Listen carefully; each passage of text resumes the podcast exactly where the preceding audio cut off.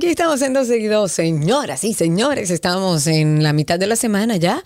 Va como rapidito esto, nosotros aquí siempre prestos a llevarles toda la información, a mantenerlos al tanto de cómo anda el mundo, cómo anda toda la situación alrededor de nuestro país y del mundo. Y como diría una de las que, bueno, está conectada con nosotras, la OVNI, ¿qué fue lo que dijo Sergio? Omnicanalidad de 12 y 2. Ojo, la omnicanalidad de 12 y 2 significa que estamos en, cualquier lado. O sea, ustedes pueden buscarnos en YouTube y ahí estamos. Ustedes nos buscan en Twitter, tanto el usuario de 12 y 2 como Spaces, donde ya tenemos ahí mucha gente, una gran familia que se conecta a través de Spaces, que es muy simple, siempre le decimos como parte de este proceso educativo, que ustedes pueden ir a Twitter en la aplicación nativa, en la original, nos buscan como 12 y 2 y cuando entren al perfil van a ver como unos circulitos arriba que están titilando con la cara mía y de Sergio, y es tan simple como cliquear encima de esos circulitos. Y ahí inmediatamente está ya escuchándonos en vivo y además es una línea maravillosa para participar con nosotros al aire. A través de nuestra página 12y2.com y a través de dónde más, Sergio. Porque Bueno, mira, lados. estamos ahora mismo en YouTube. Nos pueden buscar como arroba 12 y 2 o 12 y 2, o sea, 1, 2 y 2, y ahí nos pueden ubicar. E incluso eh, Cindy Alan, vamos a decirle a nuestro amigo Iván que ponga el link del canal de YouTube, que lo ponga en la página, para así entonces, cuando la gente entra a la página de 12y2.com, inmediatamente le da un clic y los lleva a YouTube, o si pueden poner incluso que salga cualquier tipo de, de, ¿cómo se llama?, de eh, transmisión en la misma página, creo que se puede lograr hablen con, con Iván con eso. Estamos en YouTube como arroba 12 y 2. Estamos eh, también en LinkedIn, arroba Sergio Carlo, porque 12 y 2 no tiene un canal en LinkedIn. Eh, y estamos en eh, Twitter Spaces. Todavía seguimos ahí en Twitter Spaces, sí. ¿Cómo que todavía? ¿Cómo que todavía? Bueno, lo que pasa es que YouTube se le va a comer los caramelitos eh, a Twitter No, pero hay mucha gente. Yo creo que cada una de las herramientas que vamos eh, proporcionando a nuestra audiencia tiene su particularidad, porque, por ejemplo, YouTube, si no tienes la opción premium, eh, no te permite hacer otras cosas en tu celular mientras escuchas y ves el programa. Sin embargo, Spaces, a través de Twitter, si tienes que hacer algo en tu celular, si no quieres dejarlo de usar, puedes hacerlo. O sea, puedes escucharnos en vivo como si estuvieras eh, escuchando, para que tengas una idea, Spotify. Puedes seguir haciendo todo en tu celular mientras nos escuchas. Además, Claro. por esa vía se participa, por YouTube pueden participar, pero a través de Pero mensajes. comentarios, sí. Exacto, cada uno tiene como su particularidad. Decida usted dónde es que nos va a escuchar, pero la idea es que... Karina bellísima, mírala ella, Me que peiné, se mire. Produjo y mira No, qué produjo bien. no, señores, pues tampoco exageren. Bueno, sí. Pero sí, hay que peinarse de vez en cuando. Bienvenidos a todos. Gracias por la sintonía. Vamos a empezar. Hoy es miércoles con M de Medusa, señores. De eso es lo único que se habla. Y si todo esto fuera poco, caiga quien caiga. Tengo tentáculos. ¿Quién soy? Este caso es un verdadero sancocho. Tengo tentáculos.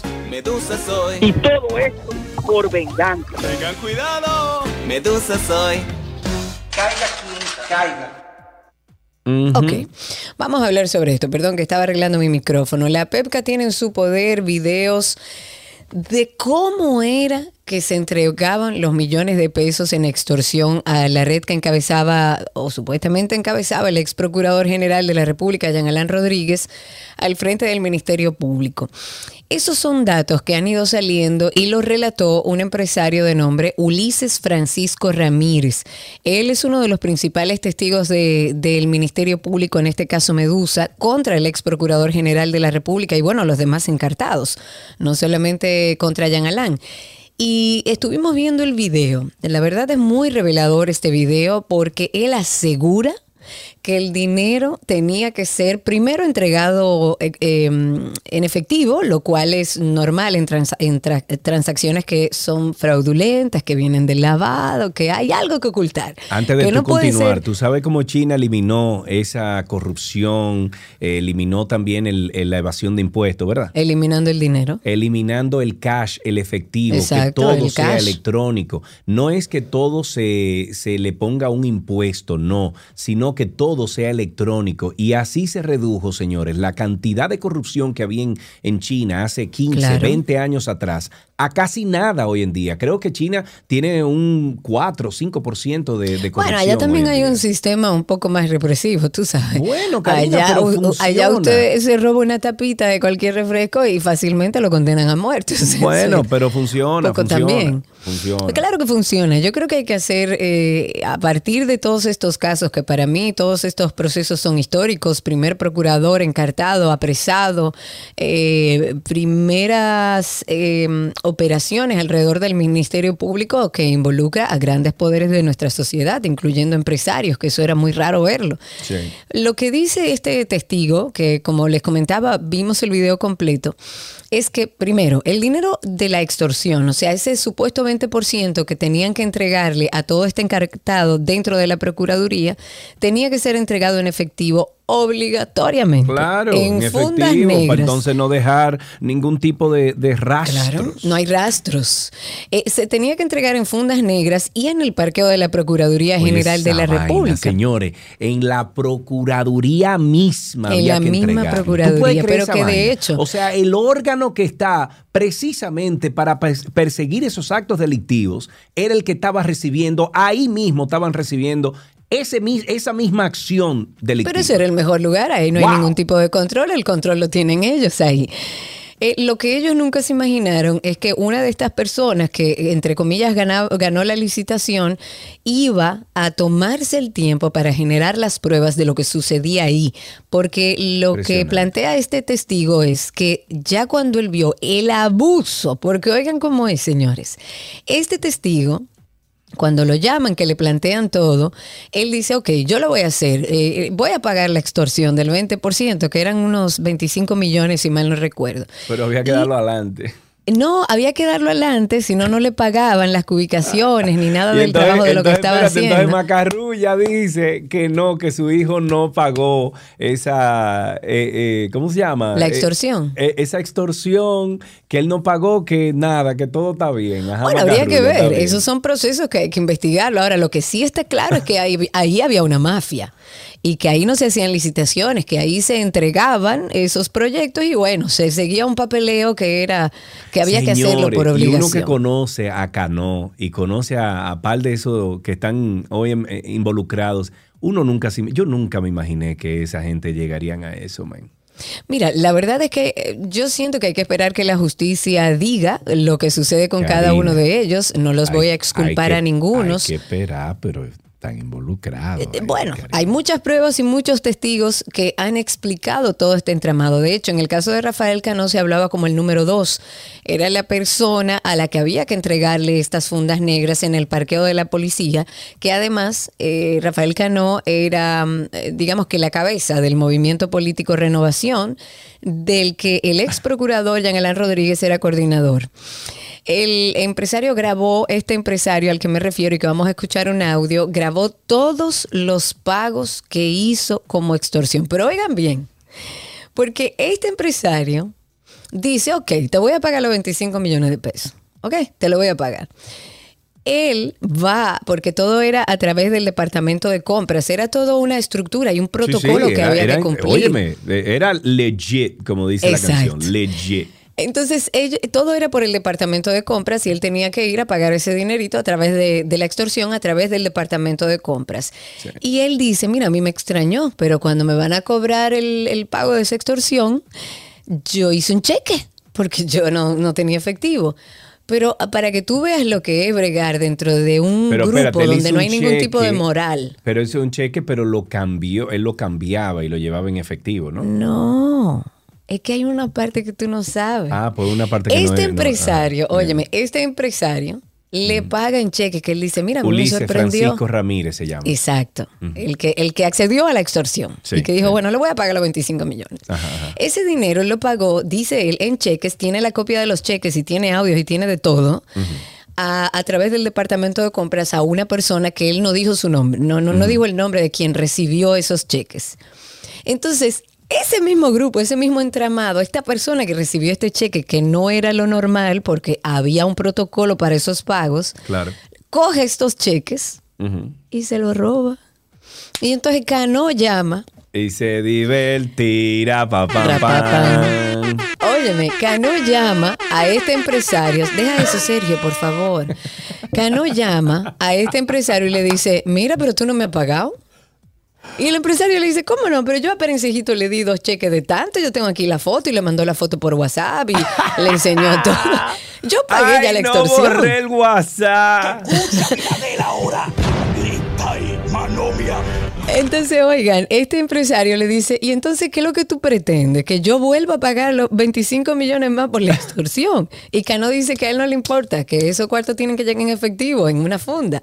Vamos a escuchar parte de este audio. Ustedes lo pueden ver completo en el canal de Somos Pueblo, eh, esta entrevista completa, pero qui- quisimos hacer como un resumen de este trabajo que hicieron Piro y Ricardo, para que ustedes tengan una idea de uno de los testigos de este caso. Que son hay más de mucha 40. gente soltando. Son más ahí de hay mucha 40, gente. uno. Ok, es Ok. uno nada más. Ok, vamos a escuchar entonces. Esto es parte de la entrevista que le hicieron Piro y Ripoll en Somos Pueblo a Ulises Francisco Ramírez. Escuchemos no había pues. participado en ninguna licitación y era la primera vez que yo participaba y me animé, decidimos participar y el, diseñamos un esquema para ganar la licitación. Ellos me contactan y me dicen, mira, tu precio está muy bajo, tienes que subir el precio y que lo otro hay que dárselo a ellos. Entonces yo le digo, bueno, no, no entiendo esto porque ya se depositó. No, no, no, olvídate, nosotros resolvemos. Y ellos me dijeron cuánto tenía que subir y todo. Bueno, en ese momento eran como Ay, 25 Dios millones de pesos. Es importante destacar que ya cuando me dan el avance, yo tengo una reunión con ellos donde me dicen, mira,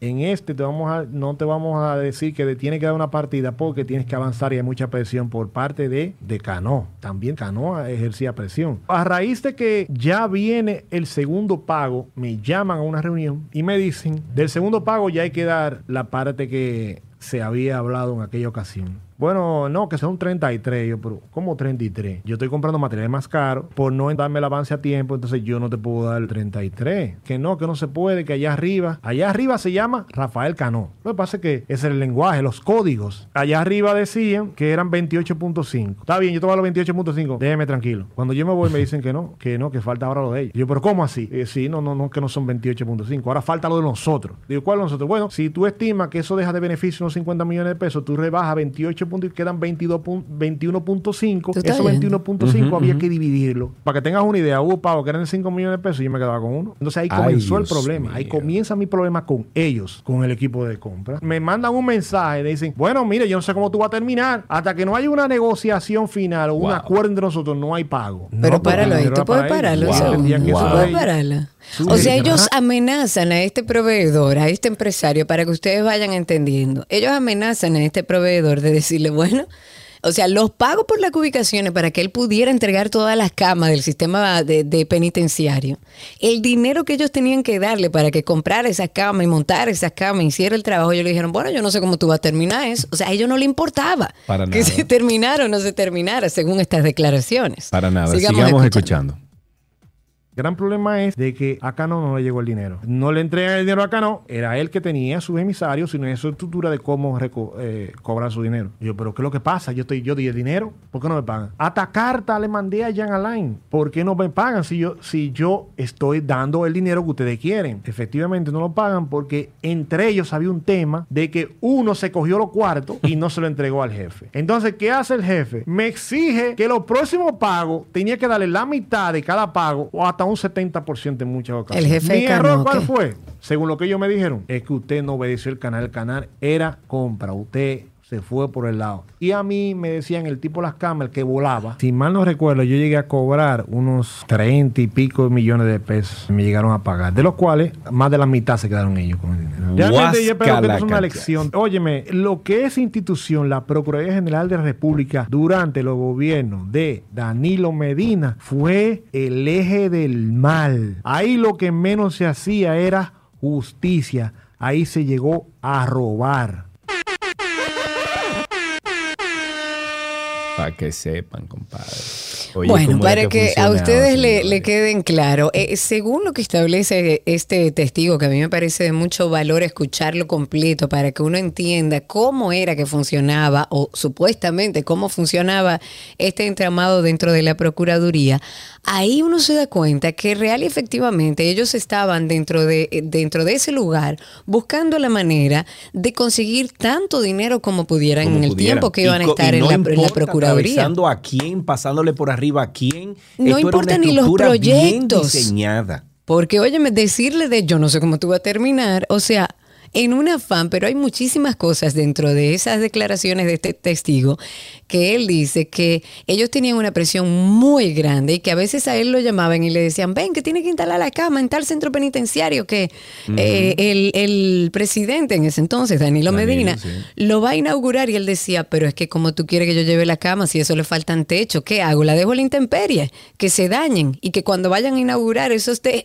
O sea, ahí no había ni siquiera la necesidad de, bueno, me voy a robar el dinero, voy a pedir, eh, voy, eh, voy a recibir todas estas extorsiones y pago, peaje, como se le llamaba, pero por lo menos déjame hacer el trabajo bien. No, a ellos no le importaba.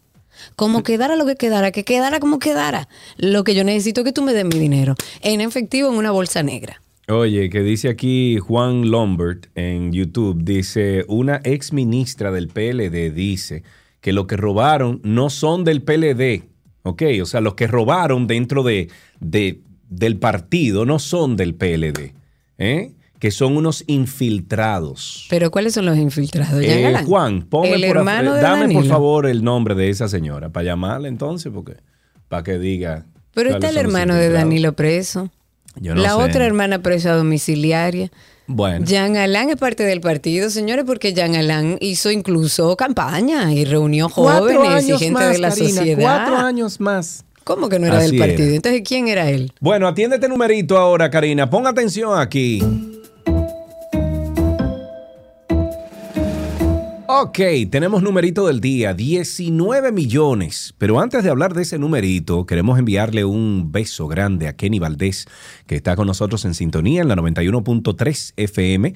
Ahí lo estamos viendo. Kenny, un beso para ti. Muchísimas gracias. Beso, Kenny, Valdés. gracias. Bueno, el numerito del día, 19 millones, el propietario de la empresa Smart Display, que había puesto la demanda, la quitó, Ese mismo, ese mismo, el que escuchamos. Ulises de- Francisco. Ramírez detalló cómo operaba el entramado mafioso en el sistema penitenciario bajo la gestión de Jean Alain, que fue el que escuchamos ahora mismo. Ramírez reveló eh, que en una ocasión, como producto de los sobornos que tenía que destinar el personal de la Procuraduría, llegó a pagar 19 millones. Lo escuchamos. Este empresario señaló que después del mencionado tumbe, se le dejó entonces de pagar por varios meses, por lo que en su desespero se vio en la obligación de mandarle una carta al ex procurador, que también lo escuchamos cuando eh, pudimos escuchar un poquito de la entrevista de Somos Pueblo.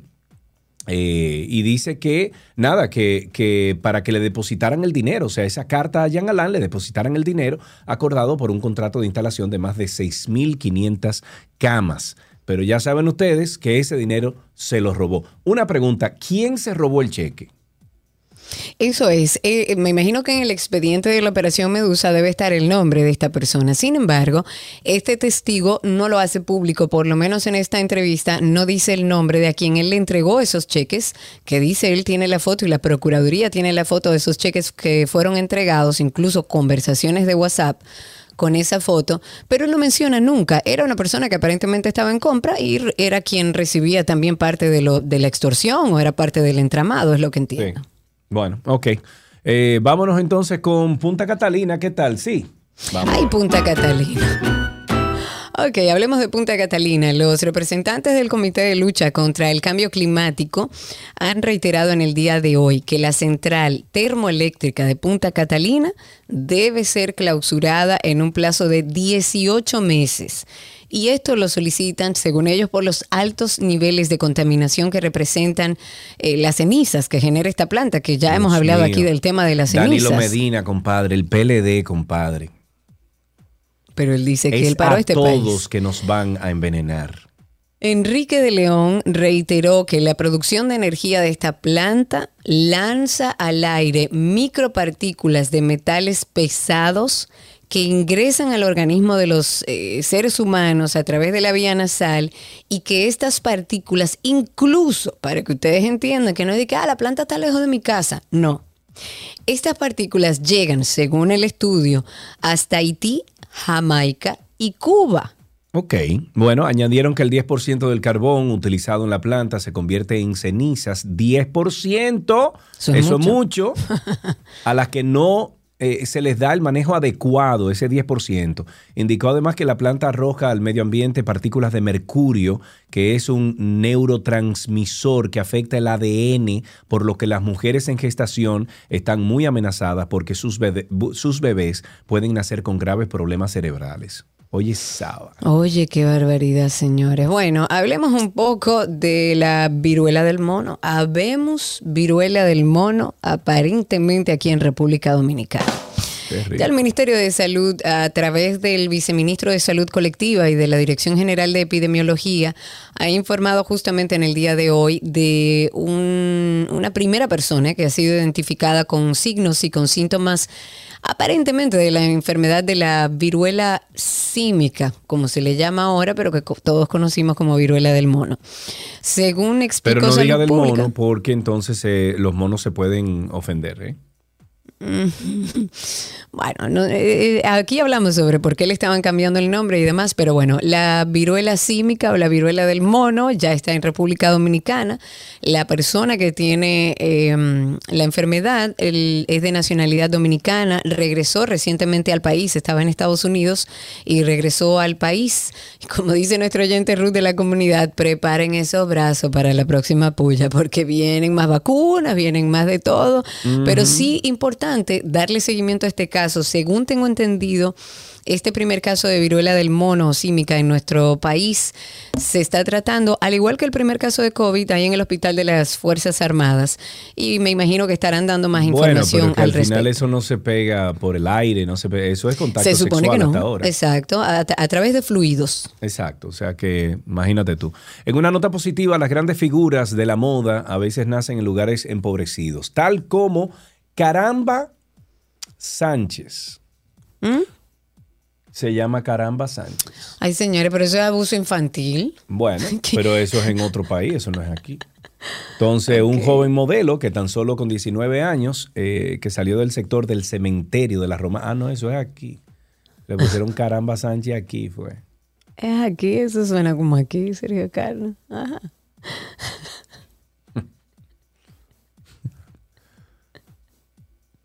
Pues sí.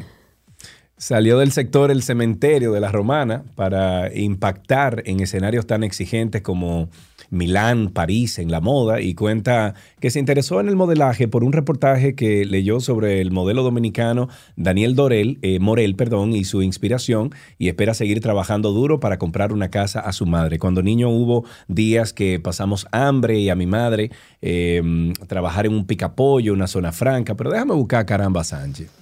Espérate. Caramba, Dame- dame- dame un caramba, momentito. caramba, ya viene el lunes, caramba. Ya, vamos, vamos a buscar Caramba Sánchez. aquí, Señores, porque- pero ¿y Dios ¿Por qué le pusieron Caramba Sánchez? Digo, ¿por qué le pusieron Caramba? Míralo ahí a Caramba. Caramba. ah, Mira, caramba. hermosito, déjame compartirlo aquí. Caramba, en- vamos a compartir a través de, de YouTube. Recuerden que estamos en vivo, estamos haciendo, estos son pruebas, pero estamos haciendo algunas pruebas para, mm, eh, bueno, fiscalizar todo lo del audio, de la imagen, para que todo esté bien. Déjame ver a Mírenlo ahí caramba. a Caramba. A los que están en YouTube, eh, a los que no, vamos a compartirlo a través de nuestras redes sociales. Ay, pero Míralo ahí a bellísimo, Caramba. Bueno, pero gomoso, gomoso. Míralo acabando. Tiene, tiene pinta de modelo, sí. Eso- y eso se te llama, dice míralo que ahí, no. se llama Caramba Sánchez.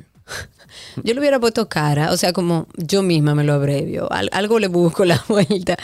Pero muy bien. Caramba, ok, antes de finalizar, eh, eh, eh, dos cosas. Primero, no dejen de escuchar nuestro más reciente episodio de Karina y Sergio After Dark. En este episodio hablamos sobre algo muy importante, de tomar en cuenta no solo para nosotros, sino observar en otros para si podemos intervenir o ayudar a hacerlo. Porque muchas veces uno no se da cuenta que uno es está dentro de una codependencia emocional dentro de sus relaciones y es difícil salir de ese entorno. Escuchemos un avance. Queremos hablar de algo que a veces incluso no nos damos cuenta y vamos enterándonos como en una burbuja de codependencia emocional. que la codependencia es una dependencia, es una adicción a las personas. Se encontró en una relación donde se volvió dependiente de la otra persona, pero nunca vio eso en su crianza. Me da la curiosidad, Isabela, de saber si esta conducta de codependencia se puede adoptar. Y es un intento de que a través de las personas tú satisfagas tus necesidades. Los codependientes tienen mucha dificultad para experimentar la realidad con moderación. ¿Qué quiere decir? La vida emocional de un codependiente es intensa, es un tsunami emocional. Ojalá que este episodio sea el comienzo para que mejores las relaciones en las que te engañas pensando que necesitas a esa persona en tu vida para respirar y ser feliz. Eso no es así. Karina y Sergio. After Dark. Estamos en cualquiera de las plataformas de podcast. Nos buscan como Karina Larrauri o Sergio Carlo. Pueden poner también en Google Karina Larrauri Podcast, Sergio Carlo Podcast y ahí nos pueden encontrar. Y también estamos en Instagram como Karina y Sergio After Dark. Déjame enseñarle a los amigos de YouTube em, donde... Nuestro perfil de Instagram. Nuestro perfil de Instagram, mírenlo ahí, señores, por favor, ustedes que están ahí ahora mismo en, en YouTube, entren a Karina y Sergio After Dark. Por ahí incluso nos pueden enviar sus, eh, sus testimoniales en voz. Ustedes saben que por el mensaje directo usted entra y puede enviar voz, pues envíenos. Cada vez que usted escuche un episodio de Karina y Sergio After Dark, vaya a Instagram y ahí entonces usted presiona y nos manda su parecer. Mira, acabo de escuchar tal episodio, no sé qué, porque vamos a hacer una serie de, de- contenidos, de, de episodios con esos comentarios de ustedes. eh, comentando esas cosas que escuchan en nuestro, en nuestro Karina y Sergio After Dark. O sea que ahí está en Instagram Karina y Sergio After Dark. Pueden entrar y suscribirse y enviarnos tu- eh, sus testimoniales. Eh, antes de finalizar, Cari, yo quiero compartirte un video que me mandaron a través de YouTube. Es de una chica... Uy, no, no tengo el nombre aquí, pero es una chica que está hablando sobre la inclusión, está hablando sobre el todes, etcétera. No, no sé si tú lo viste. ¿Tú lo Sí, viste? lo vi, lo vi, lo vi.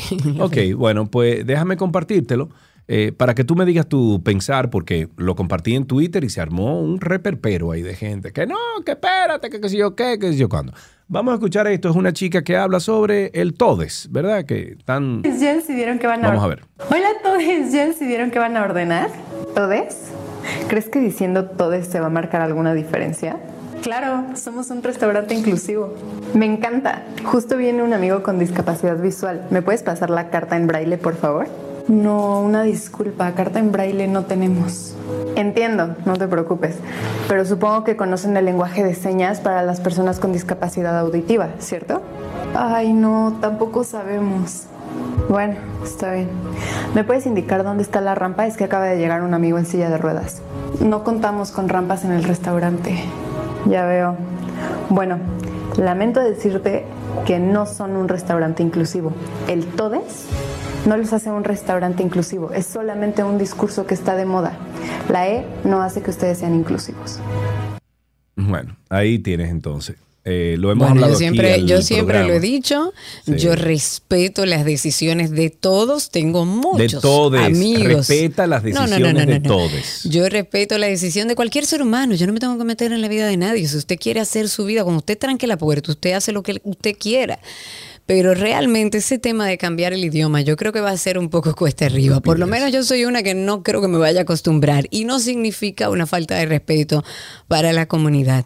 Antes de cerrar eh, este espacio introductorio, no puedo dejar de mencionar y, y, bueno, desde aquí darle un abrazo enorme tanto a Giancarlo, a, a Laurita y a toda la familia Verasgoico Mejía por la partida de nuestra querida Pilar Mejía, viuda de Verasgoico. Ella estaba recibiendo atenciones en la clínica Corazones Unidos. Ella mm, estuvo varios años eh, batallando con un tema de un cáncer de, pulmón. Estuvo bastante años batallando, iba y venía a los Estados Unidos y bueno, eh, lamentablemente fue internada en la clínica Corazones Unidos, estuvo en cuidados intensivos ahí batallando, sin embargo, se nos ha ido a reencontrarse con nuestro querido Freddy Veracoico, nuestra adorada Pilar Mejía. Desde aquí, como les digo, un abrazo gigante a toda la familia. Lo mejor de la web llega a ustedes gracias a Aeropack, mi courier.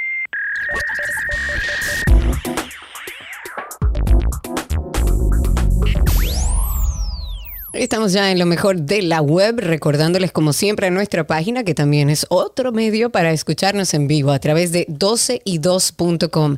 Pero es como una especie como de revista digital, que también si ustedes quieren entrar al mediodía, actualizarse sobre todo lo que está pasando en nuestro país en diferentes temas, pues entre en nuestra página. Está todo dividido por segmentos, por links y es muy fácil, 12y2.com. Hoy te vamos a decir cómo evitar spoilers a propósito de que yo no he terminado Stranger Things. Ok, bueno, pues vámonos entonces para aquellos verdaderos amantes del mundo de las series y las películas. Eh, Yo creo que no hay nada más molestoso que encontrarse con spoilers eh, por aquí, por Facebook, por Twitter, en algún lugar. Y esta es una realidad que posiblemente estés enfrentando tú en este momento. Ya sea por YouTube, Twitter, Facebook, cu- cualquier red social. Estos spoilers pueden controlarse y evitarse para que de esta Bendito manera sea no se te eh, aparezcan cuando entres a Twitter o Facebook. ¿Cómo empezamos? Vamos a empezar. A propósito de que hemos hablado mucho de YouTube, porque estamos haciendo unas pruebas y en vivo ahora a través de YouTube. Para aquellos que quieran verlo, nos encuentran como 12 y 2 en YouTube, así de fácil.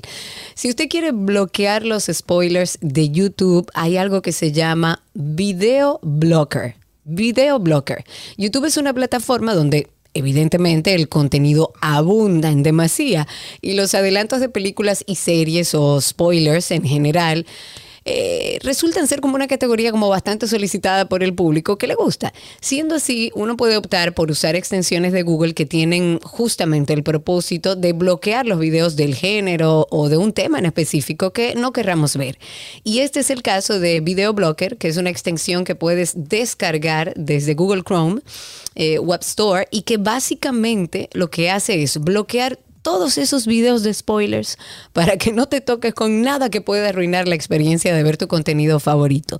Así que si usted, como yo, no ha terminado Stranger Things, de hecho estamos empezando, bloquea absolutamente todo en YouTube con Video Blocker. Videoblog, creo que yo tengo otro por aquí también, Karina. Le estoy compartiendo desde ahora el, el link a Gabriela Reginato para que entre también a, a Claro. YouTube. Bueno, eh, otro de, los, de las herramientas puede ser Spoiler Protection 2.0 y así puedes silenciar literalmente todo el Internet. Por si no lo conocías, eso se llama Spoiler Protection 2.0. Es una extensión de Google Chrome que eh, por su nombre lo indica, ¿verdad? Eh, sirve para proteger de spoilers indeseados en Google, en Twitter, en Facebook, etc. La extensión lo que hace es silenciar las palabras claves, bloquear videos y restringir imágenes mediante la recopilación de datos ah, eh, anónimos, ¿verdad? Con eh, Google Ana- Analytics. Y aunque especifican que no ofrecen ninguna garantía, el rendimiento general de Spoilers Protection 2.0 es destacable y cumple con lo que promete. Hablemos un poco de Twitter, que a propósito estamos en vivo a través de Twitter Spaces. Ustedes pueden en Twitter, en este caso, silenciar como palabras claves. En el caso mío sería Stranger Things, por ejemplo.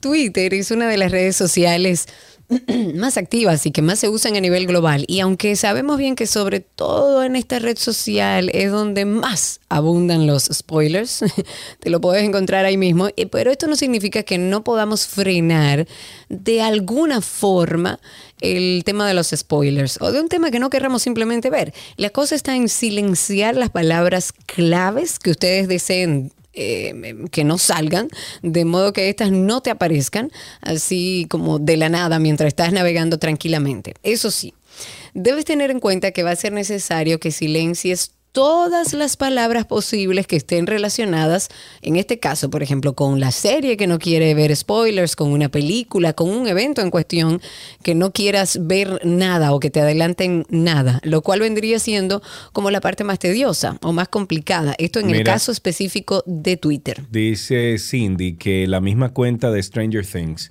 suelta muchísimos spoilers. No, pero que yo no la sigo.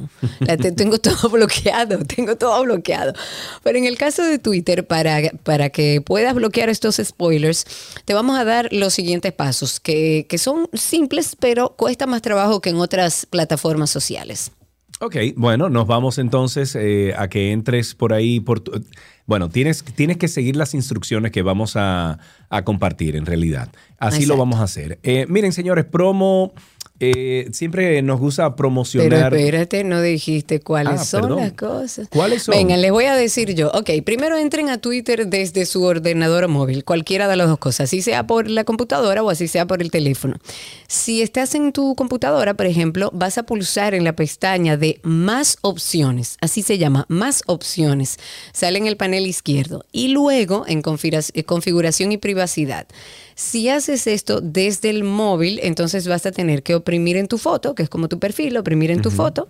Luego vas a bajar un poquito y vas a acceder igualmente al apartado que dice configuración y privacidad. Ok, cuando estés ahí, entonces oprimes privacidad y seguridad, pulsa ahora sobre silenciar y bloquear y luego en palabras silenciadas, cliquea en el signo de más que demuestra eh, que se muestra en la zona superior derecha de la pantalla de tu ordenador o en su defecto presiona sobre el botón blanco de agregar que se muestra en la esquina inferior derecha de tu móvil. Escribe la palabra, por ejemplo, Stranger Things, ¿verdad? Y luego finalizar y guardar. Y ya, punto. Ahí estarías eh, silenciando absolutamente todo lo que tenga que ver con Stranger Things. Ay, ay, ay, ay, ay, que no quiero ver nada. Y antes de finalizar, por supuesto, recuerden que nosotros tenemos un podcast que nació en medio de la pandemia y también por la necesidad que entendíamos en ese momento y ahora también de la urgencia de hablar de salud mental. Hemos creado este proyecto que se llama Karina y Sergio After Dark, donde hablamos de salud mental, hablamos de bienestar, damos herramientas a los oyentes de cada episodio para que puedan identificar cualquier cosa que esté pasando en su vida a nivel de salud mental y que puedan accionar para tener una vida más plena.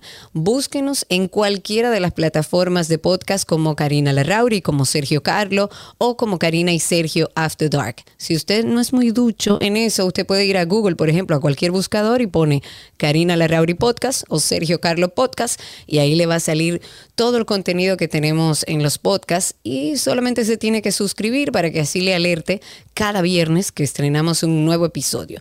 Y hay uno acabado de estrenar el viernes pasado sobre codependencia emocional. cultural. Queremos hablar de algo que a veces incluso no nos damos cuenta y vamos entrándonos como en una burbuja de codependencia emocional. Que la codependencia es una dependencia, es una adicción a las personas. Se encontró en una relación donde se volvió dependiente de la otra persona, pero nunca vio eso en su crianza. Me da la curiosidad, Isabela, de saber si esta conducta de codependencia se puede adoptar. Y es un intento de que a través de las personas tú satisfagas tus necesidades. Los codependientes tienen mucha dificultad para experimentar la realidad con moderación. ¿Qué quiere decir? La vida emocional de un codependiente es intensa, es un tsunami emocional. Ojalá que este episodio sea el comienzo para que mejores las relaciones en las que te engañas pensando que necesitas a esa persona en tu vida para respirar y ser feliz. Eso no es así. Karina y Sergio. After Dark. Nos pueden conseguir en cualquiera de las plataformas de podcast como Karina Larrauri o Sergio Carlo. Usted pone en el buscador, usted entra por ejemplo a Spotify y entra al buscador y dice ahí Karina Larrauri o Sergio Carlo e inmediatamente va a salir de primero Karina y Sergio After Dark. También está 12 y 2 que lo pueden hacer, eh, ¿cómo se llama? También pueden, pueden suscribirse a 12 y 2 para que puedan escuchar este programa cuando ustedes quieran. Ahí tienen Karina y Sergio After Dark. Hasta aquí. Lo mejor de la web en 12 y 2.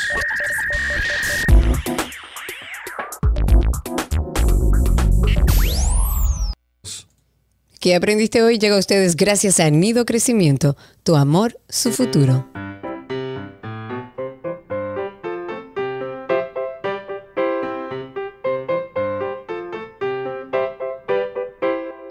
Ya estamos entonces en qué aprendiste en el día de hoy y tenemos en la línea a Laura, la bella Laura. Hola Laura, ¿cómo estás? Muy bien. Muy bien, qué bien, ok. Tú estás en paz y tranquilidad, parece, ¿verdad? Sí, claro. Ah, claro, muy bien. ¿Y qué Pero demasiado tienes, tranquila. Espabilate, Laura, por Dios, vamos. Cántate Laura, ¿qué edad algo ahí. tienes? Em, Tú no sabes la edad que tú tienes. tengo nueve años. Ah, ahora sí. ¿Y Lo estás de vacaciones? El 4 de mayo, sí. Muy bien. ¿Y qué estás haciendo en estas vacaciones? Em, ayer fui a una piscina y me la estoy pasando bien por lo poco que he pasado. Ok, ok, muy bien, muy bien. ¿Cuánto tiene de vacaciones? ¿Cuánto tiempo? Como dos semanas. Dos semanas. Como de, más o menos, diantre, sí. dos semanas. Señores, pero antes eran tres meses. ¿Y qué es lo que ha pasado con esta vida? Pero espérate, muchacho, que acaban de empezar las vacaciones. Mire, ¿tú te sabes, Laura, algún chistecito, una canción, una poesía, por ejemplo? Una adivinanza. Adelante usted. Unos lo tienen por delante, otros lo tienen por detrás, otros lo tienen por delante y por detrás. Ay, papá Mm. Dios.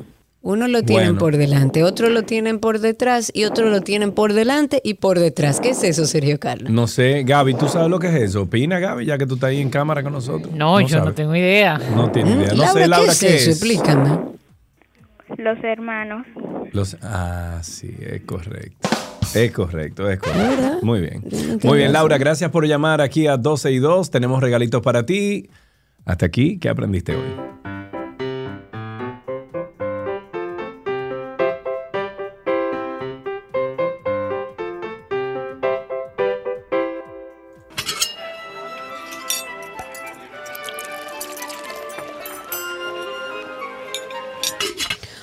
Uh, la, la, me oui. Si algún francés en YouTube me ayuda a mejorarlo. Me oui, je mange comida de Gabriela Paz, que dice, bueno, y sí, me oui. Hola, oui, Gaby. hola.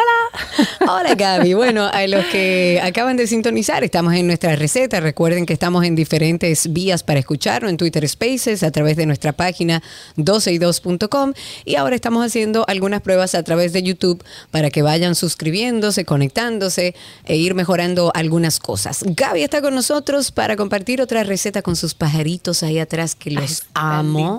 Ryan Los está enamorado amo. del background mío, del de los pajaritos. No, no, no, no, no, no, no, impresionante. Oigan ahí los pajaritos, qué ricura.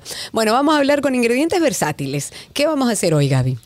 Bueno, esto sí que es versátil, o como pudiera yo llamarle multifacético. Vamos a hacer una ensalada multifacética justamente con lechuga eh, repollada o romana.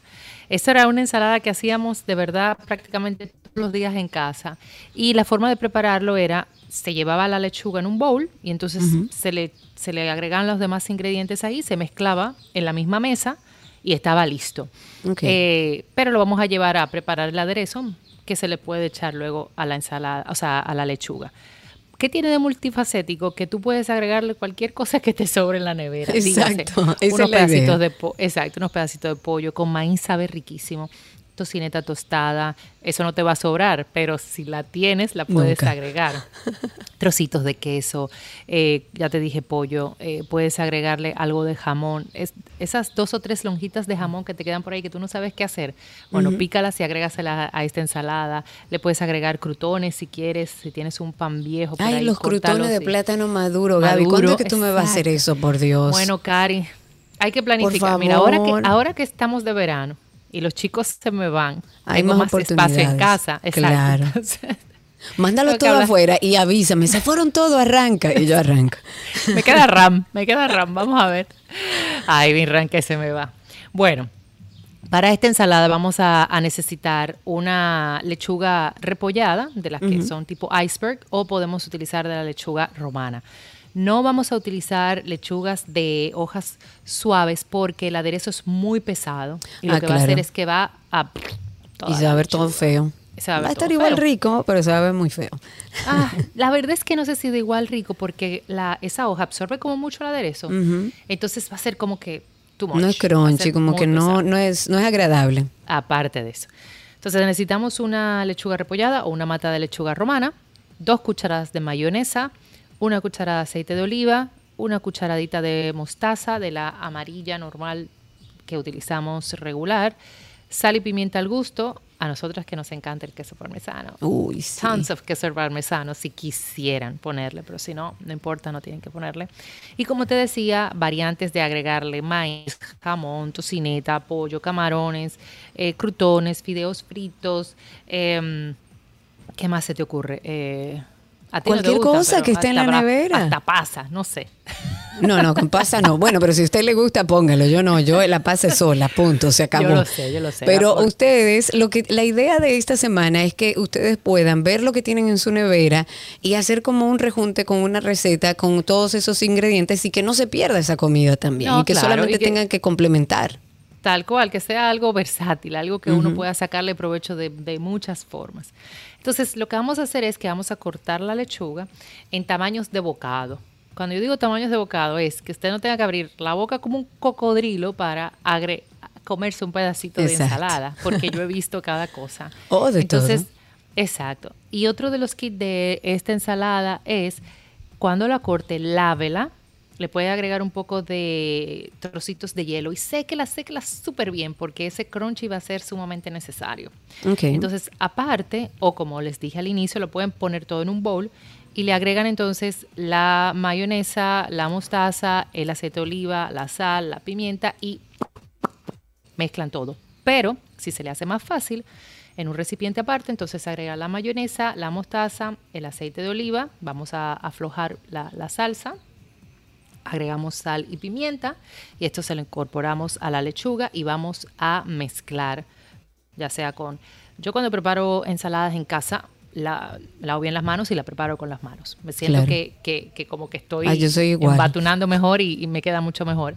Pero si no, con dos espátulas, con una pinza, con dos cucharas de madera, como usted suela prepararlo, pues que se mezcle todo. Si utiliza queso parmesano, pues le echa el par- queso parmesano por arriba y luego entonces incorpora todo Lo que eso que encontró en nevera.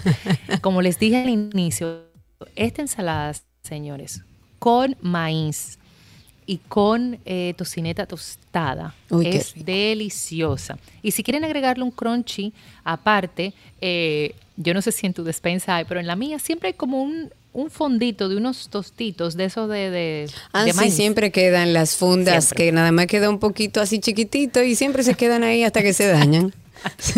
Entonces ese fondito que uno suele comérselo así con la, Ajá. con la funda, ¿verdad? Se lo agregas por arriba a la ensalada y ese crunchy le va espectacular. Puedes agregarle puerro, puedes agregarle inclusive cilantro si te gusta.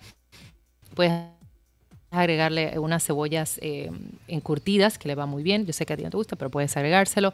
Eh, pepinillos que le va súper. Tomate si quisieras también. El tomate con la mayonesa y la lechuga es espectacular. Y es una ensalada que depende de la cantidad de cosas que tú le, le puedas agregar, te, te hace una comida completa. Claro. De verdad que esto me, me lleva a mi infancia porque era parte de las, las ensaladas. Los viernes mami hacía una ensalada con todo lo que había en la, en la Muy nevera. bien, o los idea. domingos, exacto, los domingos cuando regresábamos de Palmar era limpiar la nevera y era una ensalada. rejunte, como en Navidad, que hay que ponerse creativo.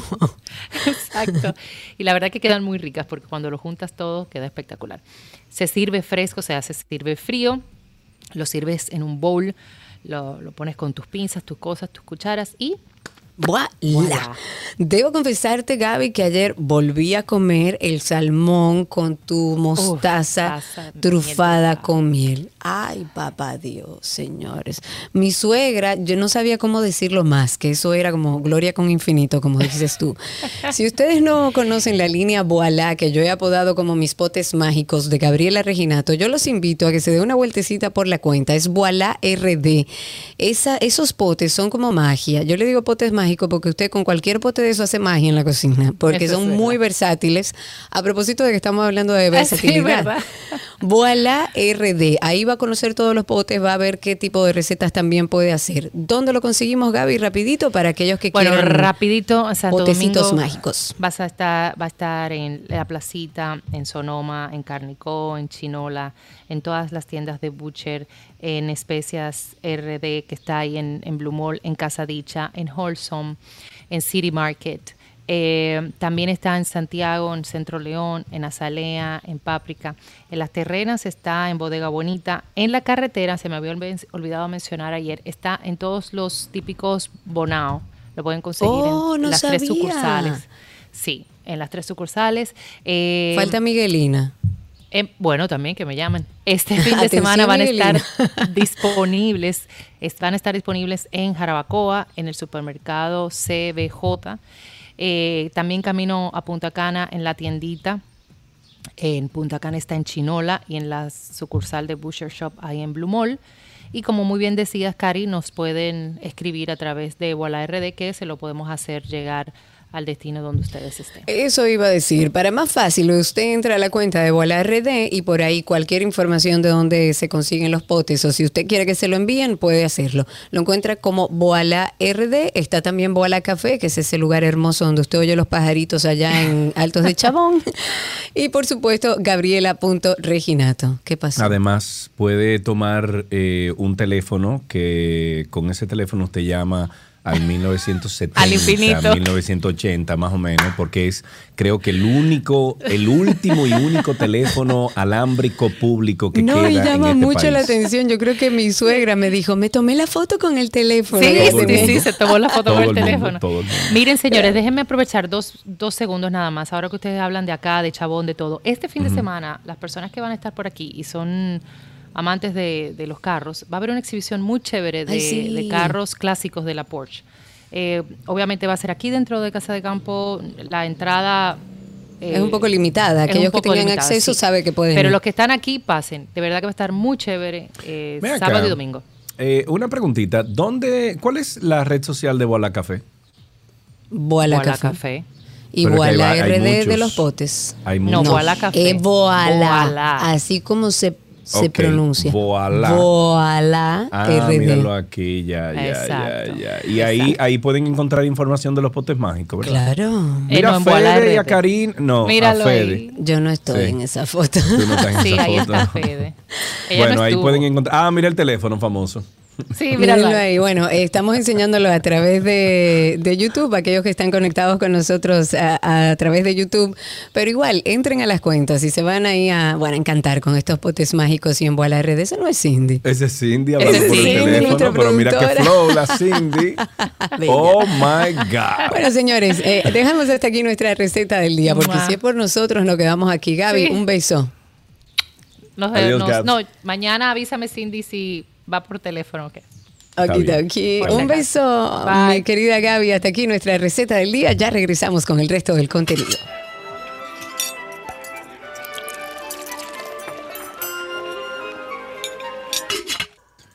Las noticias deportivas les llegan gracias a Jugos Dos Pinos, el sabor que nos gusta a todos, y gracias a Vita Salud, la tienda de las vitaminas y la nutrición deportiva.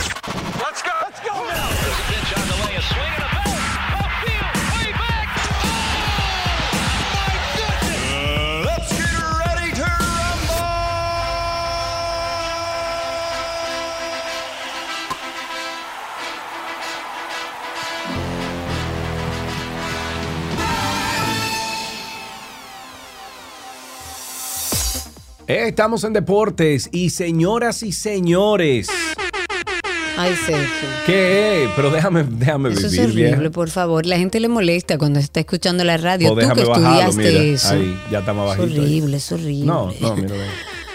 No. Dale, haz lo Me que tú quieras, sé feliz. Si te encanta, dale. Señores, todos estos días la noticia positiva ha sido que la República Dominicana es subcampeona del campeonato sub-20 de CONCACAF. Recordemos que la semana pasada fue la más importante en la historia del fútbol nacional, en la historia del fútbol dominicano y una de las más importantes para el deporte quisqueyano porque el sub-20, el equipo sub-20 logró su primera clasificación Ok. A la Copa Mundial de la FIFA Indonesia 2023, los Juegos Olímpicos de Verano París 2024, a los Juegos Panamericanos Santiago de Chile 2023 Ay, ay, ay, y a los. Juegos Centroamericanos y del Caribe San Salvador 2020. Mira, yo me engrifo. Cada vez que hablo de esto me engrifo. no, no. Señoras y señores, tenemos al capitán del equipo con nosotros, Edison Ascona, que bueno, tenemos que felicitarlos al aire, saber además qué significan estos logros para el equipo. Están abriendo la historia del fútbol dominicano a través de ustedes. Edison, qué bueno tenerte en la línea y felicitarte desde aquí. Bienvenido a 12 y 2. Muchísimas gracias por tenerme hoy.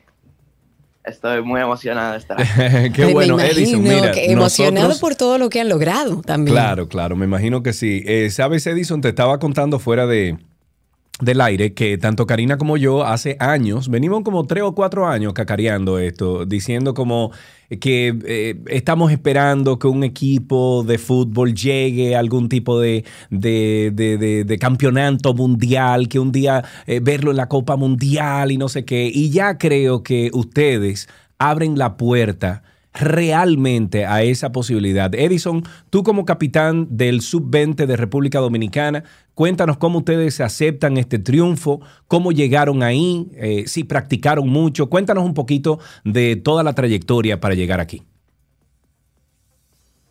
No, en verdad, primero, o sea, es algo incre- increíble, en verdad, que, o sea, al principio no nos los creíamos y las emociones, hasta ayer yo, yo estaba pensando de eso y me Y claro, emocioné eh, mucho. Eso no pasa de un día para otro. Edison, ¿cuántos años tú tienes? Sí. Yo tengo 18, cumplo 19 el 21 de noviembre. ¿Desde qué edad estás practicando fútbol? Desde los cuatro años. Y claro, desde chiquitito. ¿En alguna escuela en particular aquí en Santo Domingo o, o te entrenaste fuera? No, al principio fue que mi papá me comenzó a entrenar. Entonces, muchas gracias a él.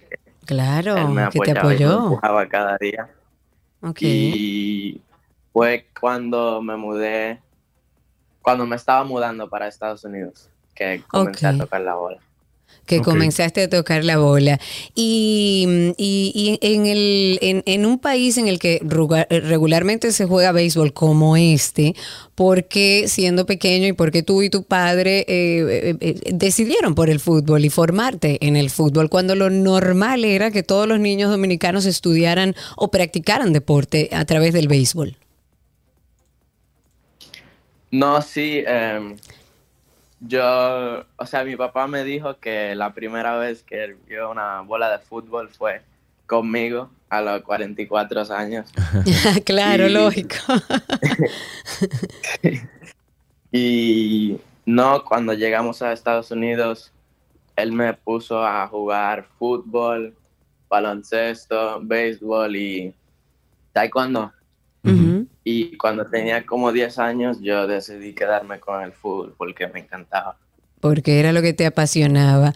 Edison, ¿qué fue lo más difícil de ese partido donde finalmente logran abrir esa puerta, clasificar en un evento organizado por la FIFA? Que ya eso es como yo decía al principio, es parte de la historia. Ustedes están abriendo la historia del fútbol. ¿Qué sientes tú que fue eh, eso en particular que logró que ustedes llegaran a esa final? No, desde cuando estábamos jugando las fases del, del grupo, eh, todito estaba muy entregado y cada vez que jugábamos, jugábamos con todo el corazón y todo lo que teníamos y nunca paramos de pelear hasta el último minuto y yo estoy muy orgulloso de mi equipo y muy feliz por todo ello y por mí mismo también. Ya, Y todo ¿cuándo- el país, Edison, están orgullosos de ustedes. Claro, sí. Eh, Edison, ¿cuándo ustedes, eh, qué sé yo, si van a participar de algún, eh, ¿cómo se llama? Un, un juego... ¿Otro evento deportivo? No, no, o sea, pero algún un, un torneo. juego exhibición en República Dominicana para ir, exacto, amistoso, algo así en República Dominicana para, para irlos a ver. ¿Cuándo es eso? Eh, en este momento todavía no estoy muy seguro. Ok, no estás seguro. Bueno, eh, te estamos siguiendo ahí ya en redes sociales. A los amigos oyentes y los que ven por YouTube, Edison Ascona. Edison Ascona, lo vamos a estar publicando ahí para que ustedes puedan seguir a Edison y a todo el equipo del Sub-20 de República Dominicana, para que entonces se sumen a esta, a esta fiebre del fútbol que yo creo que ha llegado a República Dominicana. Tenemos que apoyar a los muchachos y a lo mejor en cinco... Edison, ¿cuándo tú... Ven, juégatela, Edison. Aquí. Juégatela, Edison. ¿Cuándo tú crees que República Dominicana llegue a un mundial de fútbol? A un mundial profesional, porque ya O usted sea, está en no, un no, mundial de no, la porque esto es FIFA, pero profesional. un mundial Pero un profesional. mundial de de lo que todo el mundo, el mundial de ese De mundial. cada cuatro años. Sí, de, de adultos. a la próxima, ojalá. Oye, dice que para la- así es como hay que pensar. En la próxima Gracias, estamos Edison. adentro. Un abrazo para ti, hermano. Edison. Seguimos con los deportes. Gracias, una, igualmente. un Bye. abrazo, querido. En, en una noticia olímpica, la República Dominicana completó una memorable actuación en los Juegos Bolivarianos Valledupar 2022 que concluyeron en Colombia. La representación quisqueyana que participa por tercera ocasión, esta vez en esta cita multideportiva, selló con broche de oro la última jugada en la que se adjudicó un total de 17 medallas para terminar en la sexta posición de la cita multideportiva con 90 medallas.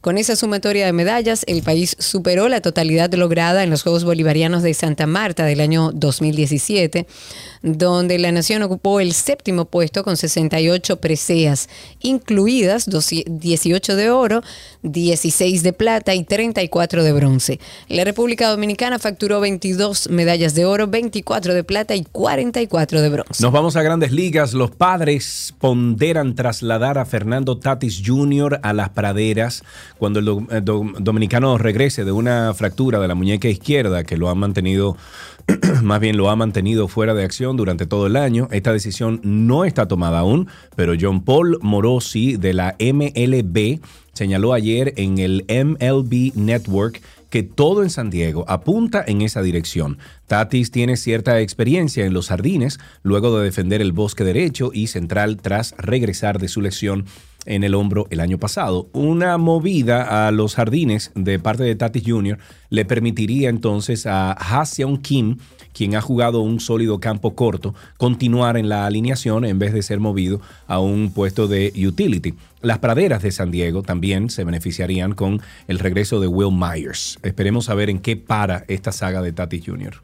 En una noticia de la NBA, Lester Quiñones, jugador dominicano que era elegible para el pasado draft de novatos de la NBA, pero el cual no fue seleccionado y posteriormente firmó un acuerdo con los actuales campeones de la liga, Golden State eh, Warriors, por supuesto. El equipo confirmó que ofreció un acuerdo de dos vías a este dominicano, con lo que oficialmente podría actuar durante la temporada 2022-2023, aunque también se mantendrá jugando en la Liga G. Me voy con juegos electrónicos Pokémon Go. Sus jugadores y Niantic están de fiesta, pues el 6 de julio del año 2016, le hace un 6 de julio como hoy, debutó originalmente el juego móvil, aunque la situación para Niantic no es ideal actualmente, la verdad es que Pokémon Go sigue siendo su servicio más fuerte. Perdón, y celebró... Dame ahí. Ok, tómate tu tiempo. Eso es. Adelante. Entonces celebró su sexto aniversario con pistas de lo que viene al juego móvil en los futuros meses. El otro día, Karina, mi sobrina Ca- Carola, casada, Bellísimo. ve- bueno, no está casada, está comprometida, pero una mujer de hecha, y- eh, hecha y derecha. Eh, yo no sé qué es lo que está sonando ahí, Karina. ¿Qué fue lo que tú tiraste? La cama. Ah, ok. Pues sí, eh, una mujer hecha y derecha, comprometida, etcétera.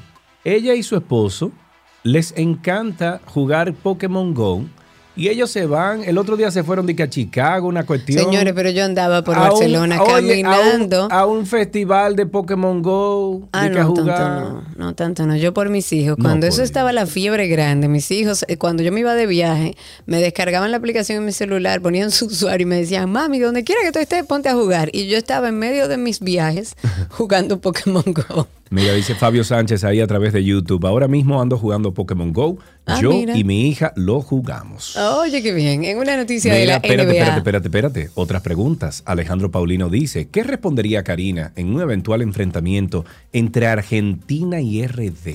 Bueno, es importante que usted Partila sepa, mitad, querido sí. oyente, Ca- óyeme, óyeme, ya eso está hablado en mi casa. Mi esposo dice que eso no va a pasar mientras tengamos vida, que todavía a Dominicana le faltan muchos años de entrenamiento. Yo digo que yo voy a estar viva para verlo y que si, que si se diera esa oportunidad de que jugara Argentina y Dominicana, teníamos que separarnos. No separarnos como marido y mujer, sino cuando esté desarrollándose el mundial, yo vivo en un lado, tú vives en otro, y nuestros hijos se separarán. Un día conmigo, un día contigo, pero no podemos ver el juego juntos. Eso sí es seguro. Michael Camaño pregunta también por YouTube. Dice, hola chicos, ¿dónde entregan certificados de valentía? Me acabo de majar un dedo con la puerta del carro, pero sigo aquí. Gracias, mi vida. En una noticia de la NBA, Britney Greener, la superestrella de baloncesto estadounidense detenida en Rusia, escribió una carta, yo le tengo una pena con este caso, ha escrito una carta dirigida al presidente de los Estados Unidos, Joe Sí. Biden, para pedirle ayuda, por Dios. Esta atleta ha estado detenida, aquí lo hemos comentado varias veces, durante más de cuatro meses en Rusia, porque ella aparentemente viajó con un vaporizador, pero de aceite de marihuana, y se lo encontraron en Rusia.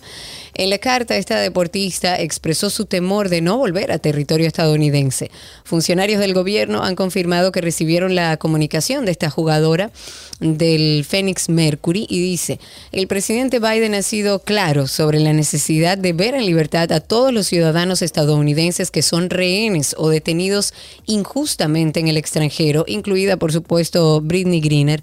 Eso es parte de lo que dice el portavoz del Consejo de Seguridad Nacional. Y para finalizar, en una nota lamentable, el mundo del periodismo deportivo aquí en República Dominicana está de luto tras el fallecimiento de uno de sus representantes. Estamos hablando de Mario Emilio Guerrero Krantz.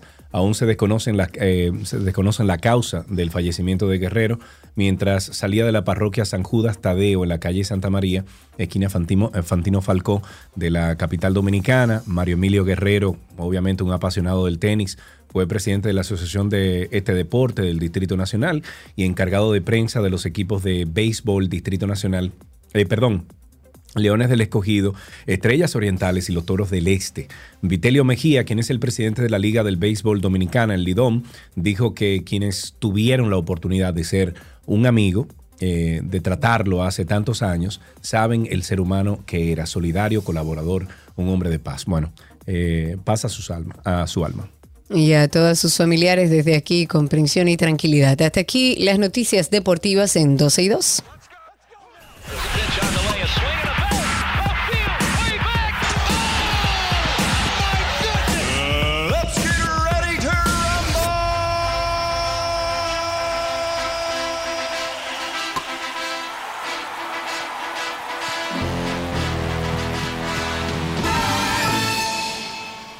Tránsito y Circo les llega gracias a Marión Autos, tu inversión segura, y estarás en manos expertas.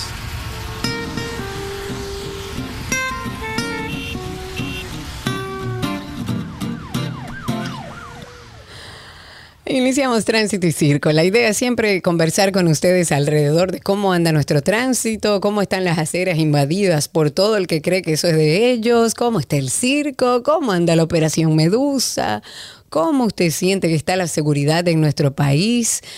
La realidad es que he estado oyendo muchos programas eh, de información y de comentarios y hay un pilar como bastante común en todo y es el tema de la seguridad. Recientemente escuché a una señora hablando que es propietaria de un negocio en la zona colonial diciendo que la delincuencia en la ciudad colonial ha ido creciendo frente a la mirada de los eh, de las personas, bueno, del Estado, de, de- de los que están llamados a proteger no solamente a los dominicanos, sino un lugar que es completamente turístico.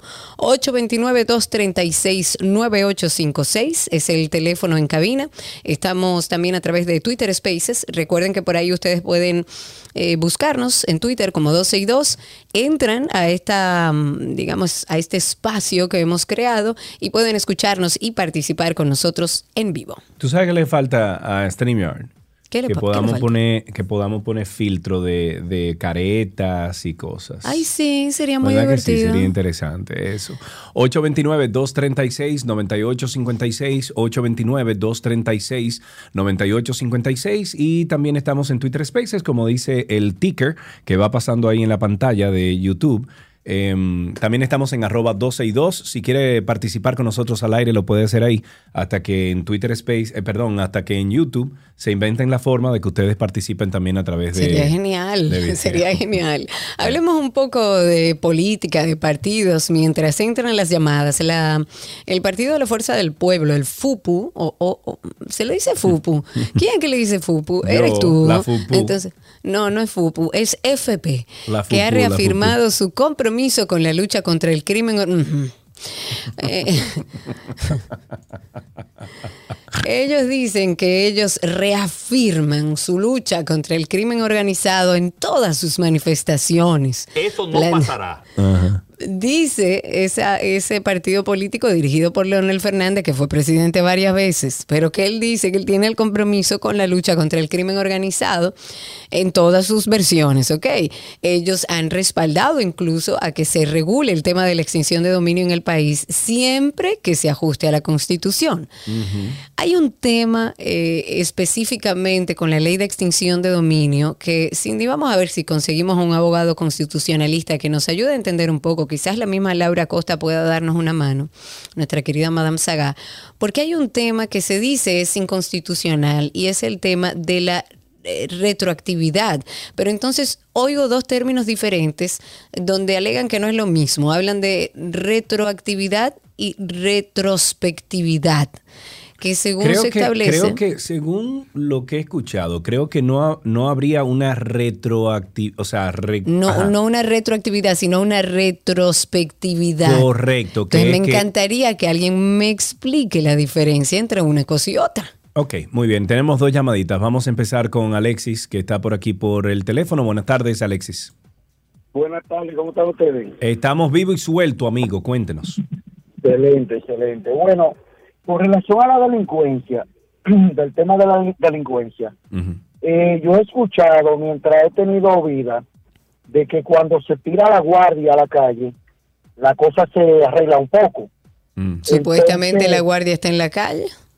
Exacto, entonces, eh, ahí vi un video, no sé si ustedes lo vieron, de Giovanni Polanco, que estaba circulando en las redes, de que le rompieron el vidrio de su vehículo Ah, sí, lo vi, lo vi, lo vi. y le llevaron, creo que fueron instrumentos musicales y algo así. Sí.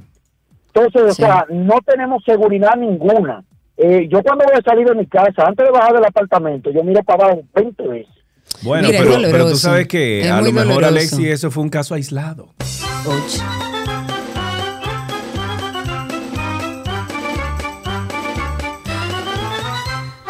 Este tema de la seguridad, digo que es doloroso porque me pasó recientemente, ayer justamente, que andaba con mi sobrina, fuimos a un, a un lugar que queda exactamente a una cuadra y media de donde vive mi sobrina.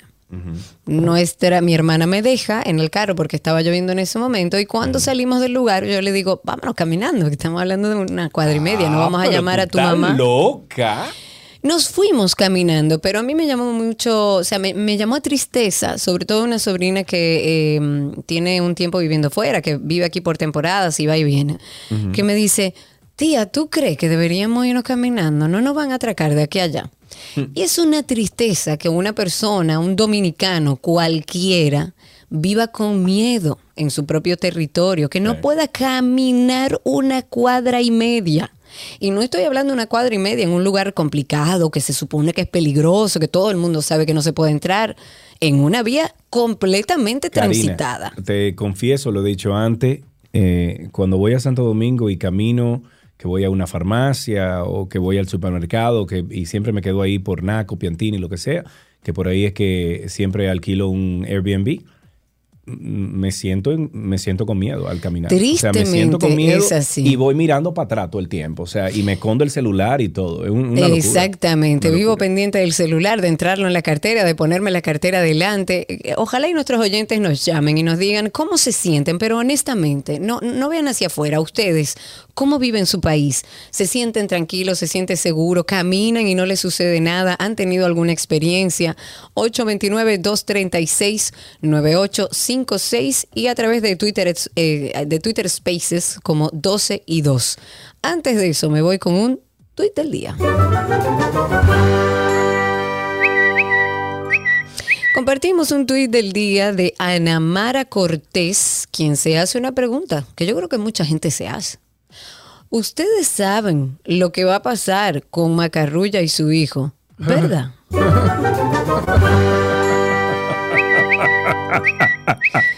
Mira, eh, yo te voy a decir algo. El Ay, presidente tiene que tener mucho cuidado. Sabemos que hay algunos ministros que son intocables, sabemos Ajá. que hay algunos ministros que contribuyeron mucho. Eso no pasará. con- que contribuyeron mucho con que hoy en día el, el Luis Abinader sea presidente, como es el caso de Fulcar, que no lo van a mover de, de educación. Y el caso de Macarrulla, que es una persona que también ayudó una mucho. patrulla. No, que ayudó mucho a que el presidente hoy eh, esté en el poder, porque es una gente de mucho poder, con muchos contactos, que hacía las cenas, que la recaudación de fondos, que conseguía. O sea, son personas de mucho poder dentro del partido y dentro del gobierno. Ajá. ¿A dónde tú vas a llegar? Dime. No, lo que yo entiendo es que se debe tener mucho cuidado. Yo creo que Pero mi amor, ¿dónde tú vas a llegar? Dime con ese comentario. No, yo no voy a llegar a ningún lado. Dime, ¿Qué ¿dónde tú vas a llegar? Esa es mi conciencia. Yo no sé si esa es tu conciencia, mi amor. Yo lo que te estoy diciendo es que no va a llegar a ningún sitio, manita. Bueno, yo lo que digo es que el mismo Macarrulla debería, en lo que está siendo procesado por un tema de, digo, él no está siendo procesado, ojo, es eh, la empresa familiar y, y quien se menciona en este expediente es el hijo de Macarrulla, ¿verdad?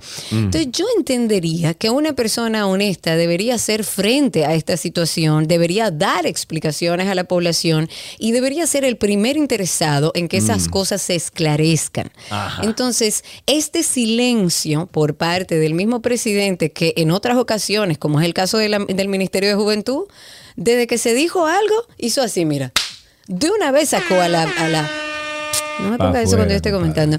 Sacaron a todos los que se ha armado como un yun yun en buen dominicano, lo sacan. Lo suspenden mientras tanto, porque no es que sea culpable, pero está en medio de una situación que se le está cuestionando.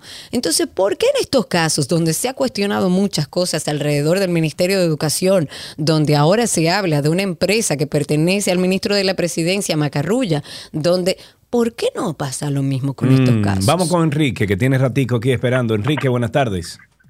Muy buenas tardes, Sergio y Karina. Hermano, adelante. Romana, reporto la sintonía. Muy bien, Enrique, te voy a pedir por favor que bajes el volumen de tu radio y nos escuches exclusivamente por el teléfono. Adelante. Yo estoy un poco lejos del radio. Ah, Ok, bueno, escuchamos ahí el radio cuando se reproduce, pero dale.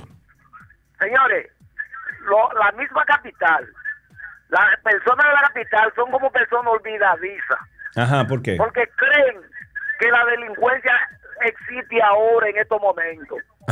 Ellos no se acuerdan lo que le pasó a un médico ginecólogo con un delincuente. Ese delincuente se llamaba Miguel Ángel Bay, mejor conocido como la Grimita, donde le dio un tiro a ese médico, a él y a su sobrino. Y luego ese médico cogió mucha lucha en la justicia. Eso se olvidó. Bueno.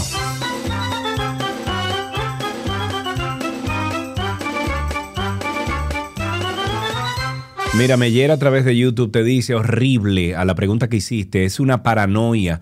Las mochilas delante, no usar los celulares en la calle, cuatro ojos al caminar. Eso dice eh, Mellera. También dice por aquí. Eh, bueno, eh, eso es otro comentario. Cuéntanos, Karina, ¿quién tenemos? Nos vamos a Twitter Spaces. Tengo a Gabriel Rodríguez que está con su mano ahí levantada. Luego sigo con los demás. Levanten sus manos aquellos que quieran hablar. Recordándoles que pueden entrar a Twitter. Nos buscan como 12 y 2. Y ahí pueden entrar a este espacio de 12 y 2. Adelante, Gabriel. Sí, buenas tardes, Sergio y Karina. Buenas tardes. Pero ustedes no se, no se han puesto a analizar, y es algo que evidente en todos los días. Nosotros los dominicanos tenemos más de 20 años siendo atracados todos los días y no hay que salir a la calle.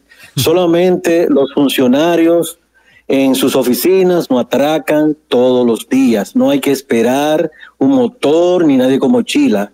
Hemos sido atracados. Ustedes no escucharon lo que hizo ese, ese señor que le expuso Estamos atracados todos los días. Eso, eso, eso, eso, eso llora ante la presencia del Señor.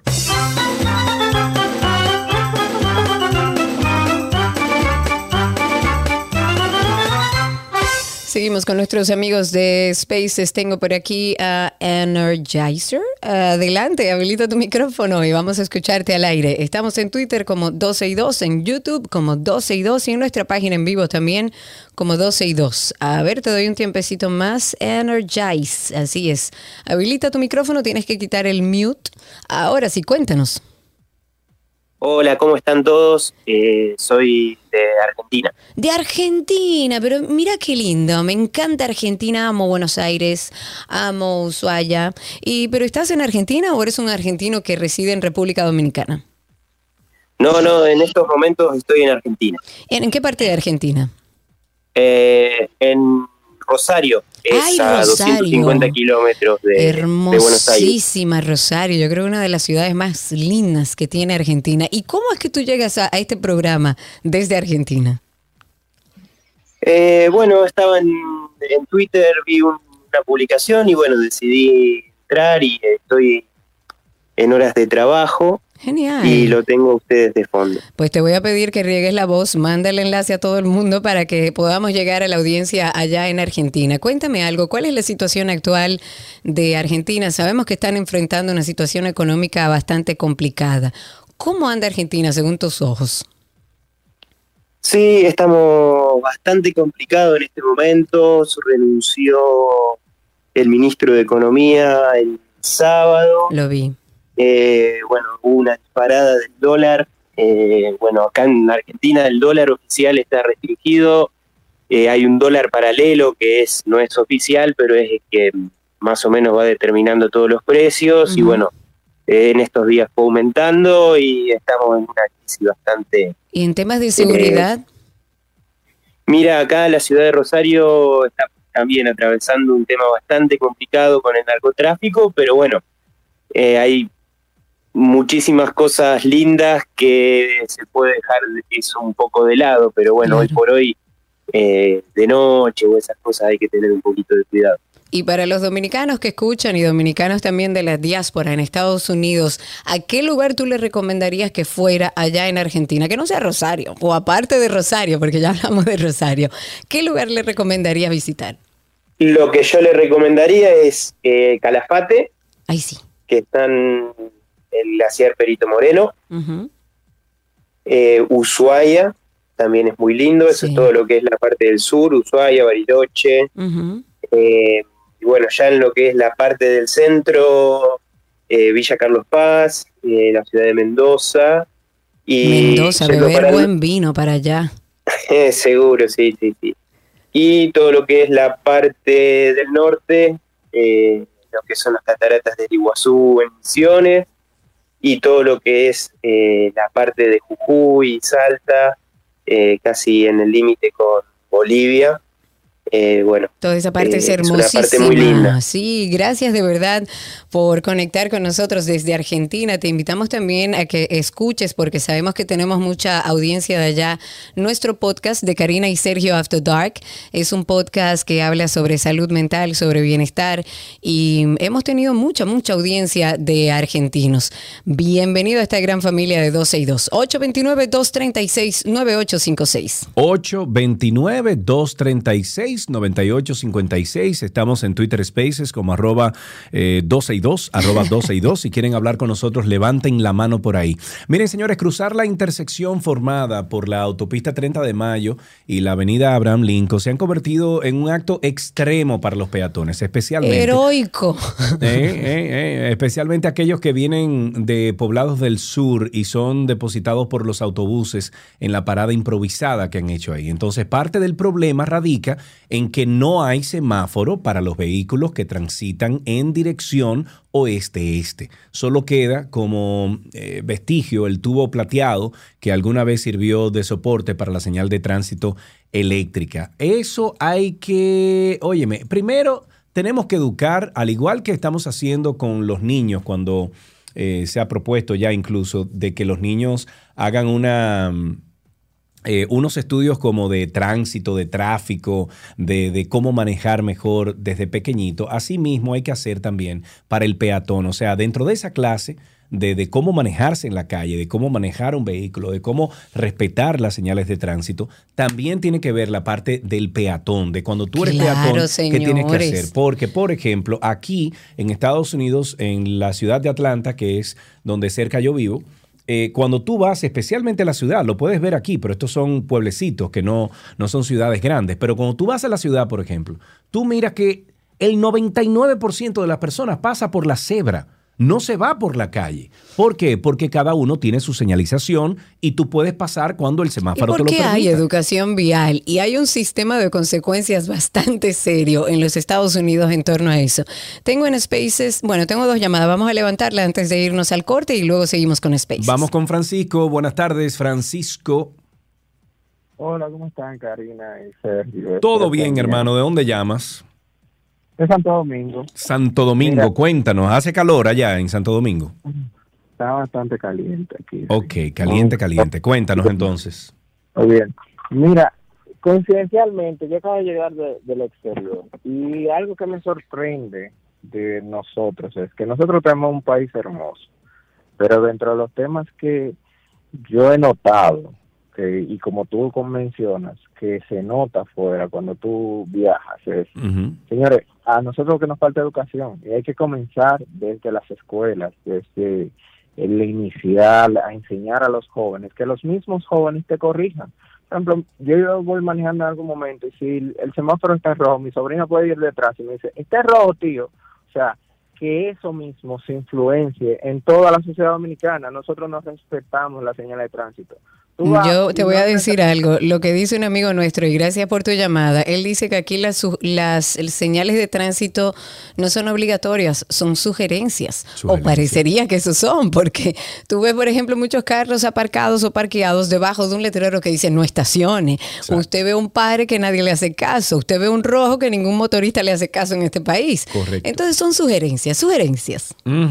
Los softwares inteligentes han logrado, no se cayó la otra llamada, han logrado reducir al mínimo las más de 80 modalidades de fraude que se realizan a medidores eléctricos en hogares y negocios de Bávaro Punta Cana para minimizar o anular sus lecturas, acciones ilegales incrementadas durante el verano debido obviamente a las altas temperaturas, los fraudes que se realizan con ingeniosas y variopintas formas, se le puede decir, representan pérdida- pérdidas importantes para la distribuidora que han encontrado fórmulas en el caso de la privada Consorcio Energético Punta Cana Macao, el CEPEM, CEPEM, eh, aplicando moderna tecnología para reducirlos al mínimo, mientras las EDES no logran siquiera dar pasos iniciales para evitarlos, desde la utilización de controles que se apagan de noche y encienden de día, cambio de medidores, eh, un kitipón, ¿verdad? Uso de miel de Kitipón, abeja, kitipón, kitipón. intervenciones de acome- acometidas y otras acciones. Hay quienes se arriesgan a estas acciones entre los ¿Tú 53 dijiste miel de abeja? clientes. ¿Cómo? Miel de abeja. Sí, le echan antes, los medidores tenían una rueda en el medio, Ujú. una, una, una- un círculo, una una, rueda, una rueda. Ujú. y eso rodaba al pasito, entonces tú le echabas miel de abeja No, y eso reducía así, o sea, tú eh, seguías consumiendo, ¿verdad? Pero iba más cantidad- lento. Pero más lento, entonces iba al pasito, así. Mira qué bien. Bueno, al regreso estaremos hablando con nuestros amigos de Spaces en Twitter, pero además le, le queremos hablar sobre la locura, señores, la locura de la cárcel en la isla Beata que sigue cir- circulando. Al regreso estaremos abordando ese tema. Ya regresamos. Quédense con nosotros.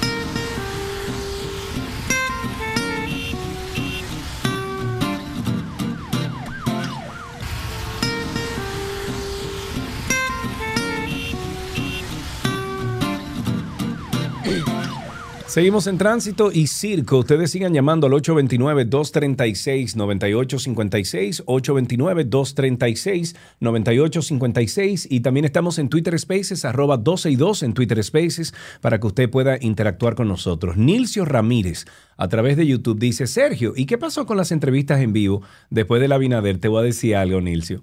Invitamos a Leonel. Bururú Barara, ¿dónde está Miguel? Invitamos también, eh, ya hemos invitado a Doña Margarita, a eh, Domínguez Brito. ¿Y ninguno Eh, Domínguez? Brito me dijo que sí, porque son unas entrevistas en vivo. Sí, I know. I Entonces, know. tú sabes que Lionel entrevista en vivo. No. ¿Cómo que no? Eso es un hombre de grandes luces. Ajá. ¿Le en gusta que le vivo. editen eso? No, no sé. A que la no lo gente le haga conozco. preguntas. No, Ah, Karina. bueno, es complicado ahí. sí, No, vámonos no, a Spaces, no, que tengo aquí mucha gente. Me Y voy tengo una llamada con... aquí también. Ok, me voy con Orlando primero, luego pasamos a la llamada. Orlando, habilita tu micrófono inmediatamente. Vamos a escucharte al aire. Cuéntanos, ¿tránsito o circo? Sí, no, eh, tránsito. Adelante usted. Adelante usted. Mira, eh, la regla de oro, yo digo que tiene que venir desde la educación inicial, enseñando a cada uno de los ciudadanos a que los pequeñitos sean los que tracen la pauta y lo adelante. No hacemos nada ya prácticamente con nosotros que tenemos cierta edad, ya que, que no he repetido 80 mil veces lo mismo. Sin embargo, cuando vamos a un país extranjero, tratamos de respetar y- y cumplir las leyes como las tienen establecidas. Yo estoy de acuerdo con que debemos apostar mucho, y gracias por tu intervención, debemos apostar mucho a las nuevas generaciones. Evidentemente cuesta más trabajo educar a un adulto. Por eso yo siempre he dicho que ya los procesos de educación para aquellos que conocen o no de cuáles son las leyes, las normas que tienen que respetar, ya lo que hay que trabajarlo a través del sistema de consecuencias, que así se aprende, de adulto también. Ya el proceso de educación tenemos que dejárselo a las nuevas generaciones, que tenemos que trabajar en educación en ese sentido, pero a los adultos, bueno, usted hizo algo, bueno, usted va preso, usted paga multa, usted hace esto, y créame que aprenden, porque de aquí se van los dominicanos de Estados Unidos y manejan hasta con miedo porque no quieren cometer ninguna infracción. Entonces, brutos no son, es un sistema de consecuencias que le falta. Mira, dice Mellera, dice la leyenda que unos técnicos gringos vinieron a dar talleres de cómo evitar fraude eléctrico. Cuando acabaron de presentar los casos, los técnicos locales dijeron, ok, siéntense ahora, vamos a para que aprendan. Déjame yo explicarte Eh, cómo Omar es. Cabrera dice, Sergio, cuando vengas aquí a Punta Cana te invito a comerte un mofongo, hermano. Te voy a, te voy a avisar cuando esté en Punta Cana. Aquí tenemos a Raúl en la línea. Buenas tardes, amigo. Buenas tardes, Sergio, Karina y, y Producción Rosario, que le escuché por ahí. No, no, esa no es producción. Eso es un efecto que yo le pongo a la voz, pero eso no es producción Rosario. O sea, no me confunda. Además, yo puedo hablar, qué sé yo, déjame ver, como...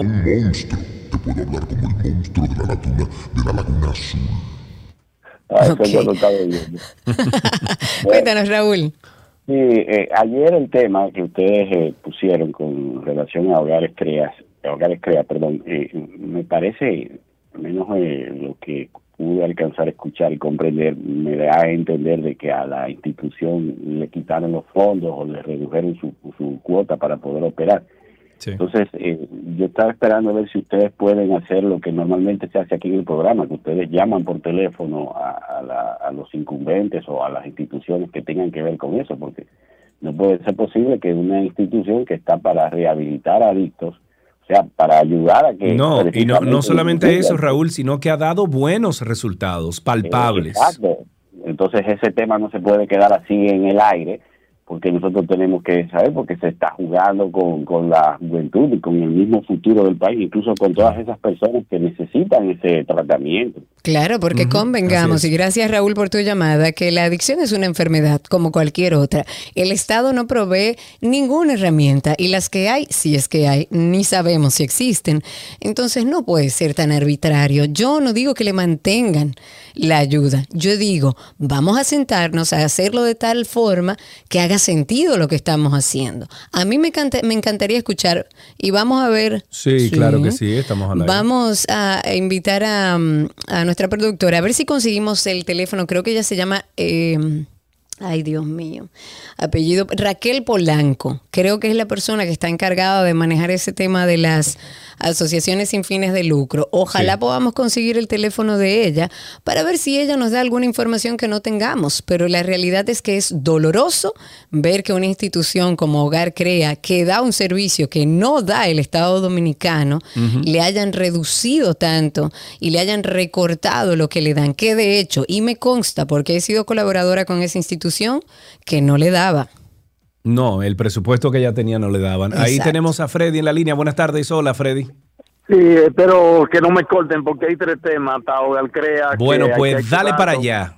está Hogar Crea, y tú crees que van a hacer una cárcel con ella allá, eh, eh, donde tú estás pensando que van a hacer la cárcel. En la isla Beata, es un No, comentario no, que no, tengo pendiente, es una locura. Entonces, lo otro es, ¿cómo tú crees que la gente camina por las aceras si las aceras están habitadas por los arbitros que cobran los ayuntamientos? Mmm, qué rico, ¿eh? Y seguimos. ¿Qué fue Hasta eso? ahí Ocho- les dejo que pasen buen fin de semana. Un abrazo, Gracias, gracias. amigo. 829.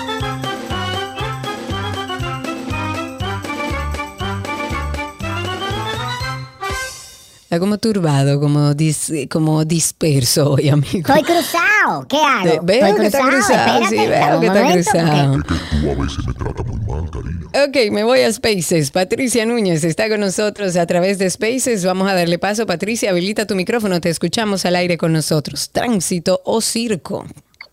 Sí, buenas tardes. ¿Cómo están Sergio y Karina? Bien, Patricia, aquí. Yo estaba pensando cuando escuché a Sergio hablando sobre la seguridad de nuestro país. Yo de- soy de Santiago, y quizás cuando me mudé a Santo Domingo soy un poquito más Eh, despistada un de lo momentito, un momentito, un momentito. Eh, parece que hay algo ahí que está. Ah, fue que otra persona abrió el Twitter Spaces, Karina.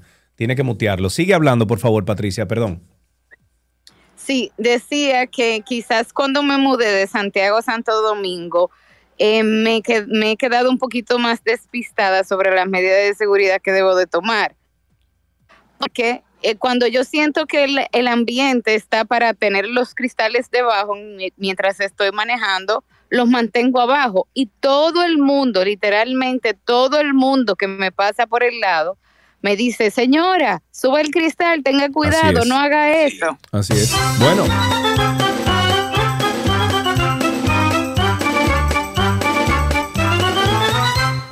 Si mal no recuerdo, a Karina Larrauri le robaron un celular una vez así, ¿no fue? Oh, sí, él entró el cuerpo completo por la Sí. ventana hasta la cintura, se llevó el celular y se fue en un tapón. Y yo, imagínate qué voy a hacer. Y cuando fui a poner la denuncia, que después me fui, por supuesto, le digo, mira, me acaban de robar el celular en tal calle, tal cosa. Y me fue así, de esta forma. Y el policía lo que me dijo, tú sabes que lo grande, que nosotros sabemos quiénes son, pero no podemos salirlo a buscar.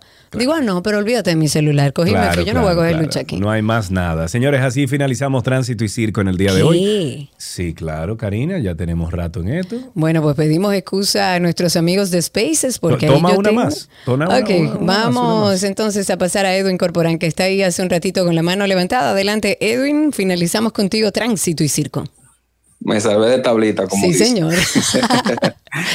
Saludos, Sergio y, Sergio y Karina. Saludos. Eh, es frustrante y difícil tal vez vivirlo. La experiencia que tuvo que vivir una joven, una mujer joven, salir de su casa y regresar, encontrar unos atracadores con tu hija adentro, Ay, amenazarte. Eso fue por un video, haciendo referencia a un video que vi en, en Instagram.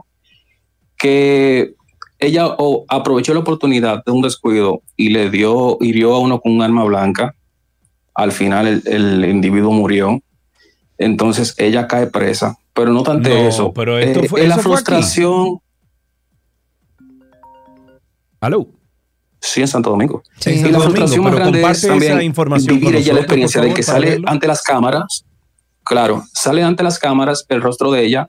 Entonces ya eso indica que es una persona que va a, hacer, va a tener que hacer toda una logística para salir del sector donde vive, porque imagino que sucede una cosa así, un delincuente familiar No, no, de es tener- imposible vivir ahí. La realidad es que es imposible, Edwin. Y, y no solamente eh, por temas de delincuencia. Ella no va a vivir ahí porque genera mucho temor, pero cada vez tenemos como me- medio, menos radio de acción, como que nos obligan a que la gente que no cumple con las normas eh, eh, sean más que nosotros y por ende nosotros tengamos que subyugarnos a sus cosas. Yo- ¿Por qué? Porque yo tengo el caso de personas que se han mudado, que pagan su alquiler, que viven en un lugar donde tienen que volver a mudarse, vivir ese, tra- ese traumatismo de tener que mudarte después de haber elegido tu apartamento. ¿Por qué? Porque los que viven al lado no lo dejan vivir con la bulla y aquí no hay autoridad que controle eso. Y esas cosas uno lo vive a diario y dice, pero, o sea, está ganando el mal. Me- tendré yo que incluirme dentro de los que no pagan impuestos, de los que no cumplen las normas, de los que prenden las- la, la bocina a cualquier hora, de los que se cruzan en rojo, porque pa- parece que somos menos. Sí, así es. Y, y lo decíamos el otro día, Karina, bueno, escuchando el relato de, de quien nos habló ahora De mismo. Edwin. De Edwin. Eh, y lo dije el otro día y lo sostengo y lo, y lo digo públicamente. Tenemos que regresar a los tiempos donde si usted pisaba mi casa, usted pisaba mi propiedad privada y usted le daban un tiro y se moría, usted se murió. Y el dueño de esa propiedad no puede ser eh, eh, responsable de eso. Aquí en el estado de Georgia, donde yo vivo, si usted pisa una propiedad privada y a usted le meten un tiro y usted muere, usted estaba en una propiedad privada. Entonces, y claro, usted porque no que si yo llego a mi punto. casa, óyeme, yo tengo el caso, te puede parecer insólito y con esto voy a terminar, aunque dejamos lo de Beata para las noticias. Óyeme, yo tengo un caso, Sergio, de una persona que construyó su casa, terminó su casa, vino a echarle agüita a las matas porque no se había, la casa estaba terminada, pero él no se había mudado. Sí. Y cuando vino a su casa a echarle agüita, porque él no había terminado de mudarse, la casa estaba sola, se encontró con un grupo de personas dentro de su vivienda usando Viviendo. su piscina. Ah, usando su piscina. Ajá. ¿Y Y, cuando él le argumenta, era un vecino. Cuando él le Eh, argumenta esas y dos personas eran vecinas. No, era un grupo. Era una Ok, chercha sí, que había en esa casa. el grupo que estaba ahí, eh, Eran había un vecino dentro de ese grupo del dueño de la casa. Exacto. Y ellos cruzaron y lo que, lo que parece que sucedió es que la de su casa estaba vacía, ellos decidieron volarse y tirarse en la casa del vecino. Entonces, ¿qué uno hace ahí? ¿Cuáles son la- las situaciones a las que te, te someten en una sociedad donde no hay controles de ningún tipo y donde la delincuencia gana? Es ahí el gran problema y el gran peligro de esta sociedad como la estamos viviendo en el ¿Y día tú de hoy. sabes cuál es el, el problema por encima de ese problema de todos los problemas? Que quienes tienen que velar porque eso se corrija no tienen esos problemas. Porque todos Claro los diputados, no. todos los senadores, todos los de políticos seguridad. tienen su seguridad. Y le prenden tienen- una entonces, bocina y el la mandan a pagar de el una vez. es el que se fuñe. Gracias, muy bien.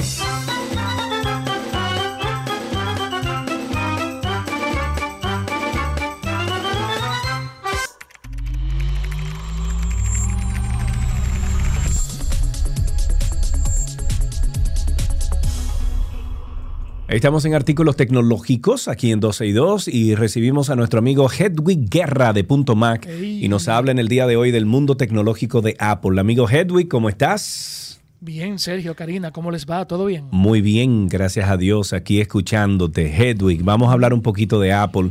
Eh, Apple baja el valor de su programa de intercambios de dispositivo, el trading, que ya era Sí. bastante barato, porque yo traté Sí. como de, de, eh, devolver algunos artículos Apple que yo tengo y lo que me daban eran 50 dólares, 100 dólares. Digo yo, ven acá, pero tan loco, mejor me quedo con eso.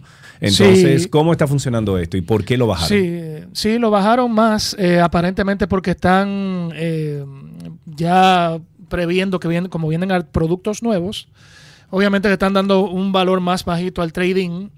Y es como tú dices, el trading le funciona a algunos clientes, pero yo entiendo que a la mayoría de los clientes le debe funcionar mejor el, el vender su artículo por su, por su lado, porque obviamente le van a sacar más beneficio haciéndolo de esa manera que haciéndolo a través de un trading.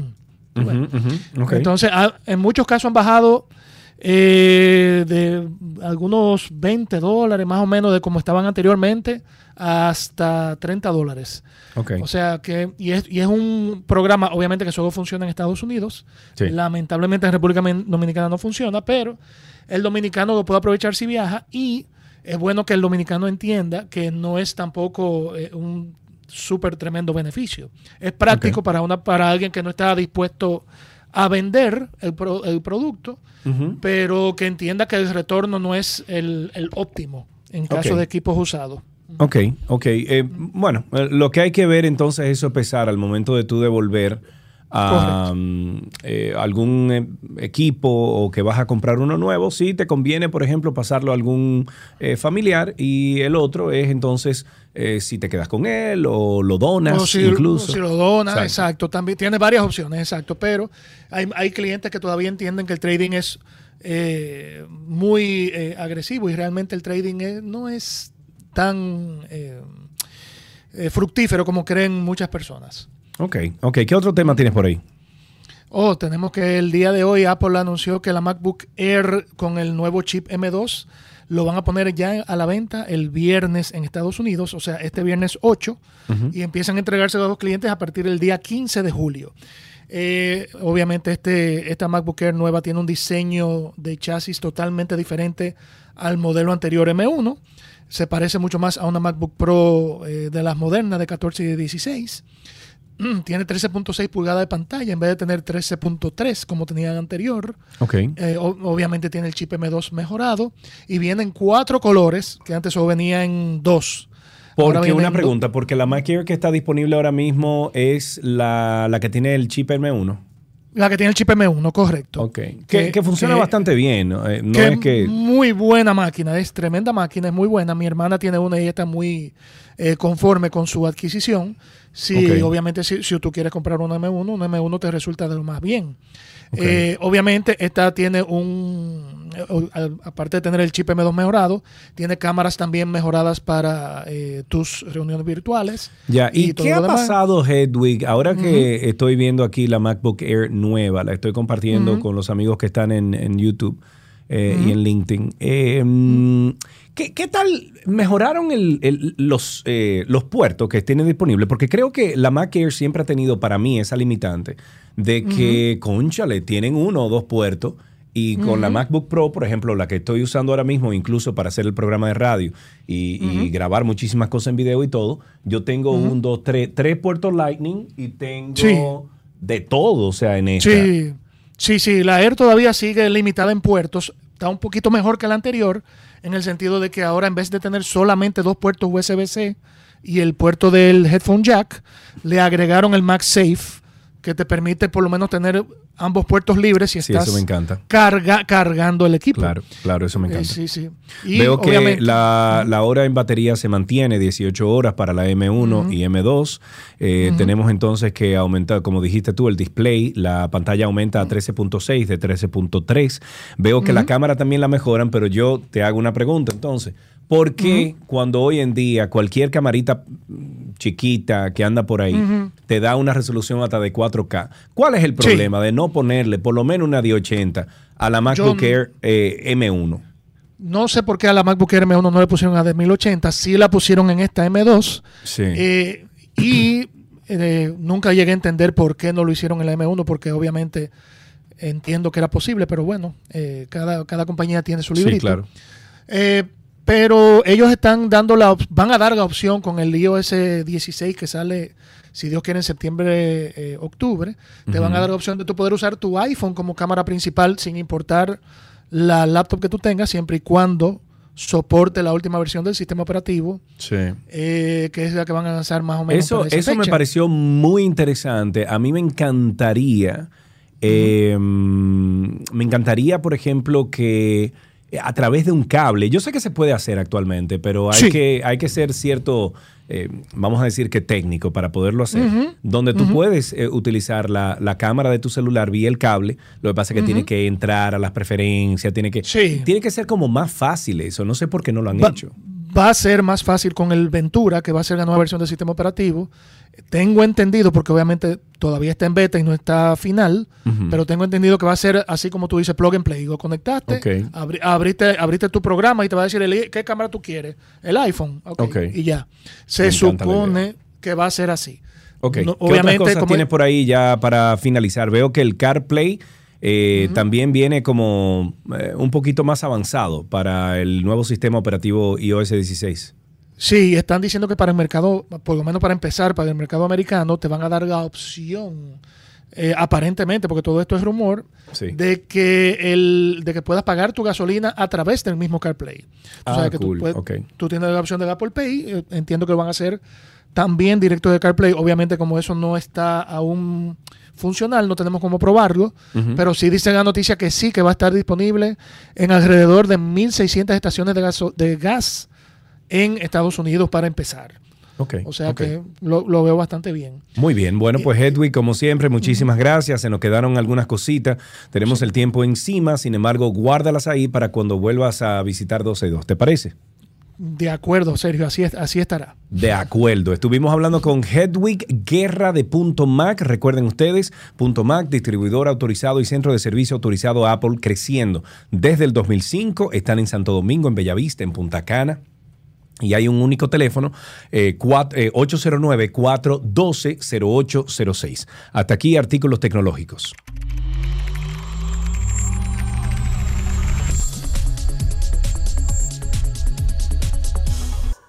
¿Qué aprendiste hoy? Llega a ustedes gracias a Nido Crecimiento, tu amor, su futuro.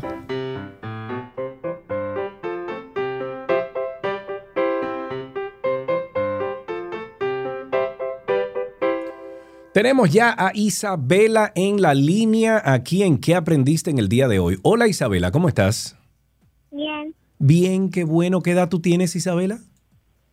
ocho. Ocho años, muy bien. Y estás en vacaciones, ¿verdad? Ok, muy bien. ¿Y qué estás haciendo en estas vacaciones, Isabela? Cuéntame. Eh, estoy leyendo un libro. Ay, estás Isabela, leyendo un no te libro, estoy qué escuchando. rico. No te Cuéntanos estoy escuchando qué- bien, acércate al teléfono. Eh, Exacto, cuéntanos qué libro estás leyendo. En una de ballet. De ballet, ¿te gusta el ballet? Sí. ¿Y ahora en vacaciones vas a bailar mucho ballet o vas a también de vacaciones? Eh, voy a. Sí, voy a bailar ballet. Ok, perfecto. ¿Y tú te sabes alguna poesía, Isabela? ¿Un chiste, una adivinanza, algo como para alegrarnos un poco aquí? Un chiste. Adelante usted. Papá, papá, ¿qué, ¿qué se siente tener un hijo tan hermoso? No sé, pregúntale a tu abuelo. Ese Ah, bueno. chiste te lo dijo Ah, tu bueno. papá. Ah, bueno, Gracias, Isabela. Un beso grande. Aquí tenemos regalitos para ti. ¿En qué aprendiste hoy?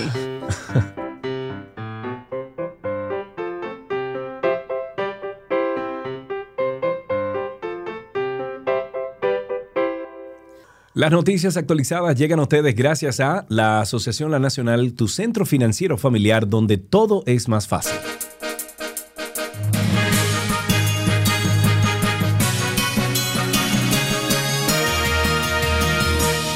Algunas noticias actualizadas antes de finalizar. Bueno, titulares. La viruela del mono o viruela símica no es nada nuevo, es bueno que ustedes lo sepan, ni significa un riesgo de contagios masivos para la población dominicana, por lo que la aparición de un primer caso sospechoso no debe ser motivo de alarma, según la reflexión del doctor eh, Zenén Cava, presidente del Colegio Médico Dominicano.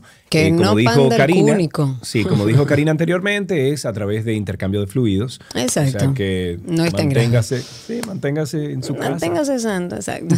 Señores, la locura de la cárcel de la Isla Beata que sigue circulando y a mí me parece absurdo porque lo que están hablando es un disparate. O sea, ¿cómo es posible que los diputados Elías Wessing Chávez, Miguel Ángel de los Santos y Miguel Bogar depositen una resolución para seguir insistiendo en esta solicitud al presidente de la República que construya una cárcel en la Isla Beata? Porque no según pasará. ellos, eso va a solucionar el problema de la sobrepoblación. ¿Qué? ¿Qué? Ellos dicen, eh, y lo digo rápido porque estamos sobre el tiempo, ellos dicen que la isla Beata, que es de nosotros, de República Dominicana, está deshabitada. Entre Oye, comillas, porque ellos no oye. saben que ahí hay especies que están protegidas y que eso es un lugar protegido. Y que Pero ellos lo hay que que, ven- oye, y que eso hay que levantarlo de cero, Karina, ahí no hay Pero, nada. Sergio Ahí no Carlos, hay es que lo primero ahí es- no hay, ahí no hay Sergio agua Carlos, potable, ahí no hay nada, Sergio hay Carlos, dinero tirar lo primero cable es que eso es un área para allá, Va a ser protegida. impresionante. Que eso es un área protegida, que no pueden intervenirla. No hay nadie que se lo diga. Dios no hay nadie. mío. Ellos lo que dicen es que eso tiene 27 kilómetros eh, cuadrados y que es un territorio idóneo para construir un centro eh, penitenciario. Señor presidente,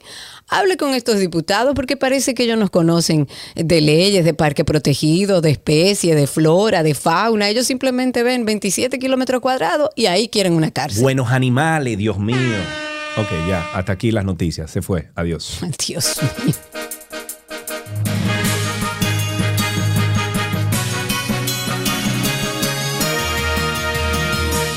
Las noticias actualizadas llegan gracias a la Asociación Nacional, tu centro financiero familiar, donde todo es más fácil.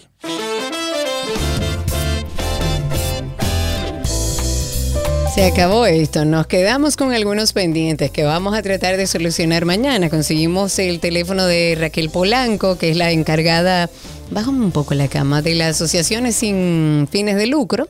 Y con ella vamos a ver si podemos contactar mañana para que simplemente nos dé un poco de, de- de idea de cómo se toman las decisiones en torno a estas fundaciones. Por supuesto, seguimos a través de las redes sociales como Karina Larrauri, Sergio Carlo y 12 y 2. Gracias a los que ya, bueno, está compitiendo con el Twitter Spaces, porque tenemos en, en- en YouTube casi 100 personas conectadas desde ayer y es solamente dos días que llevamos ahí. O sea que le tengo pena al Twitter Spaces. No, no, no, ningún eso. pena, que ese Twitter Spaces va a seguir funcionando. Bueno, a los amigos ahí en YouTube, por favor, compartan el enlace de este programa de hoy y a ustedes nos escuchamos mañana por esta 91.3.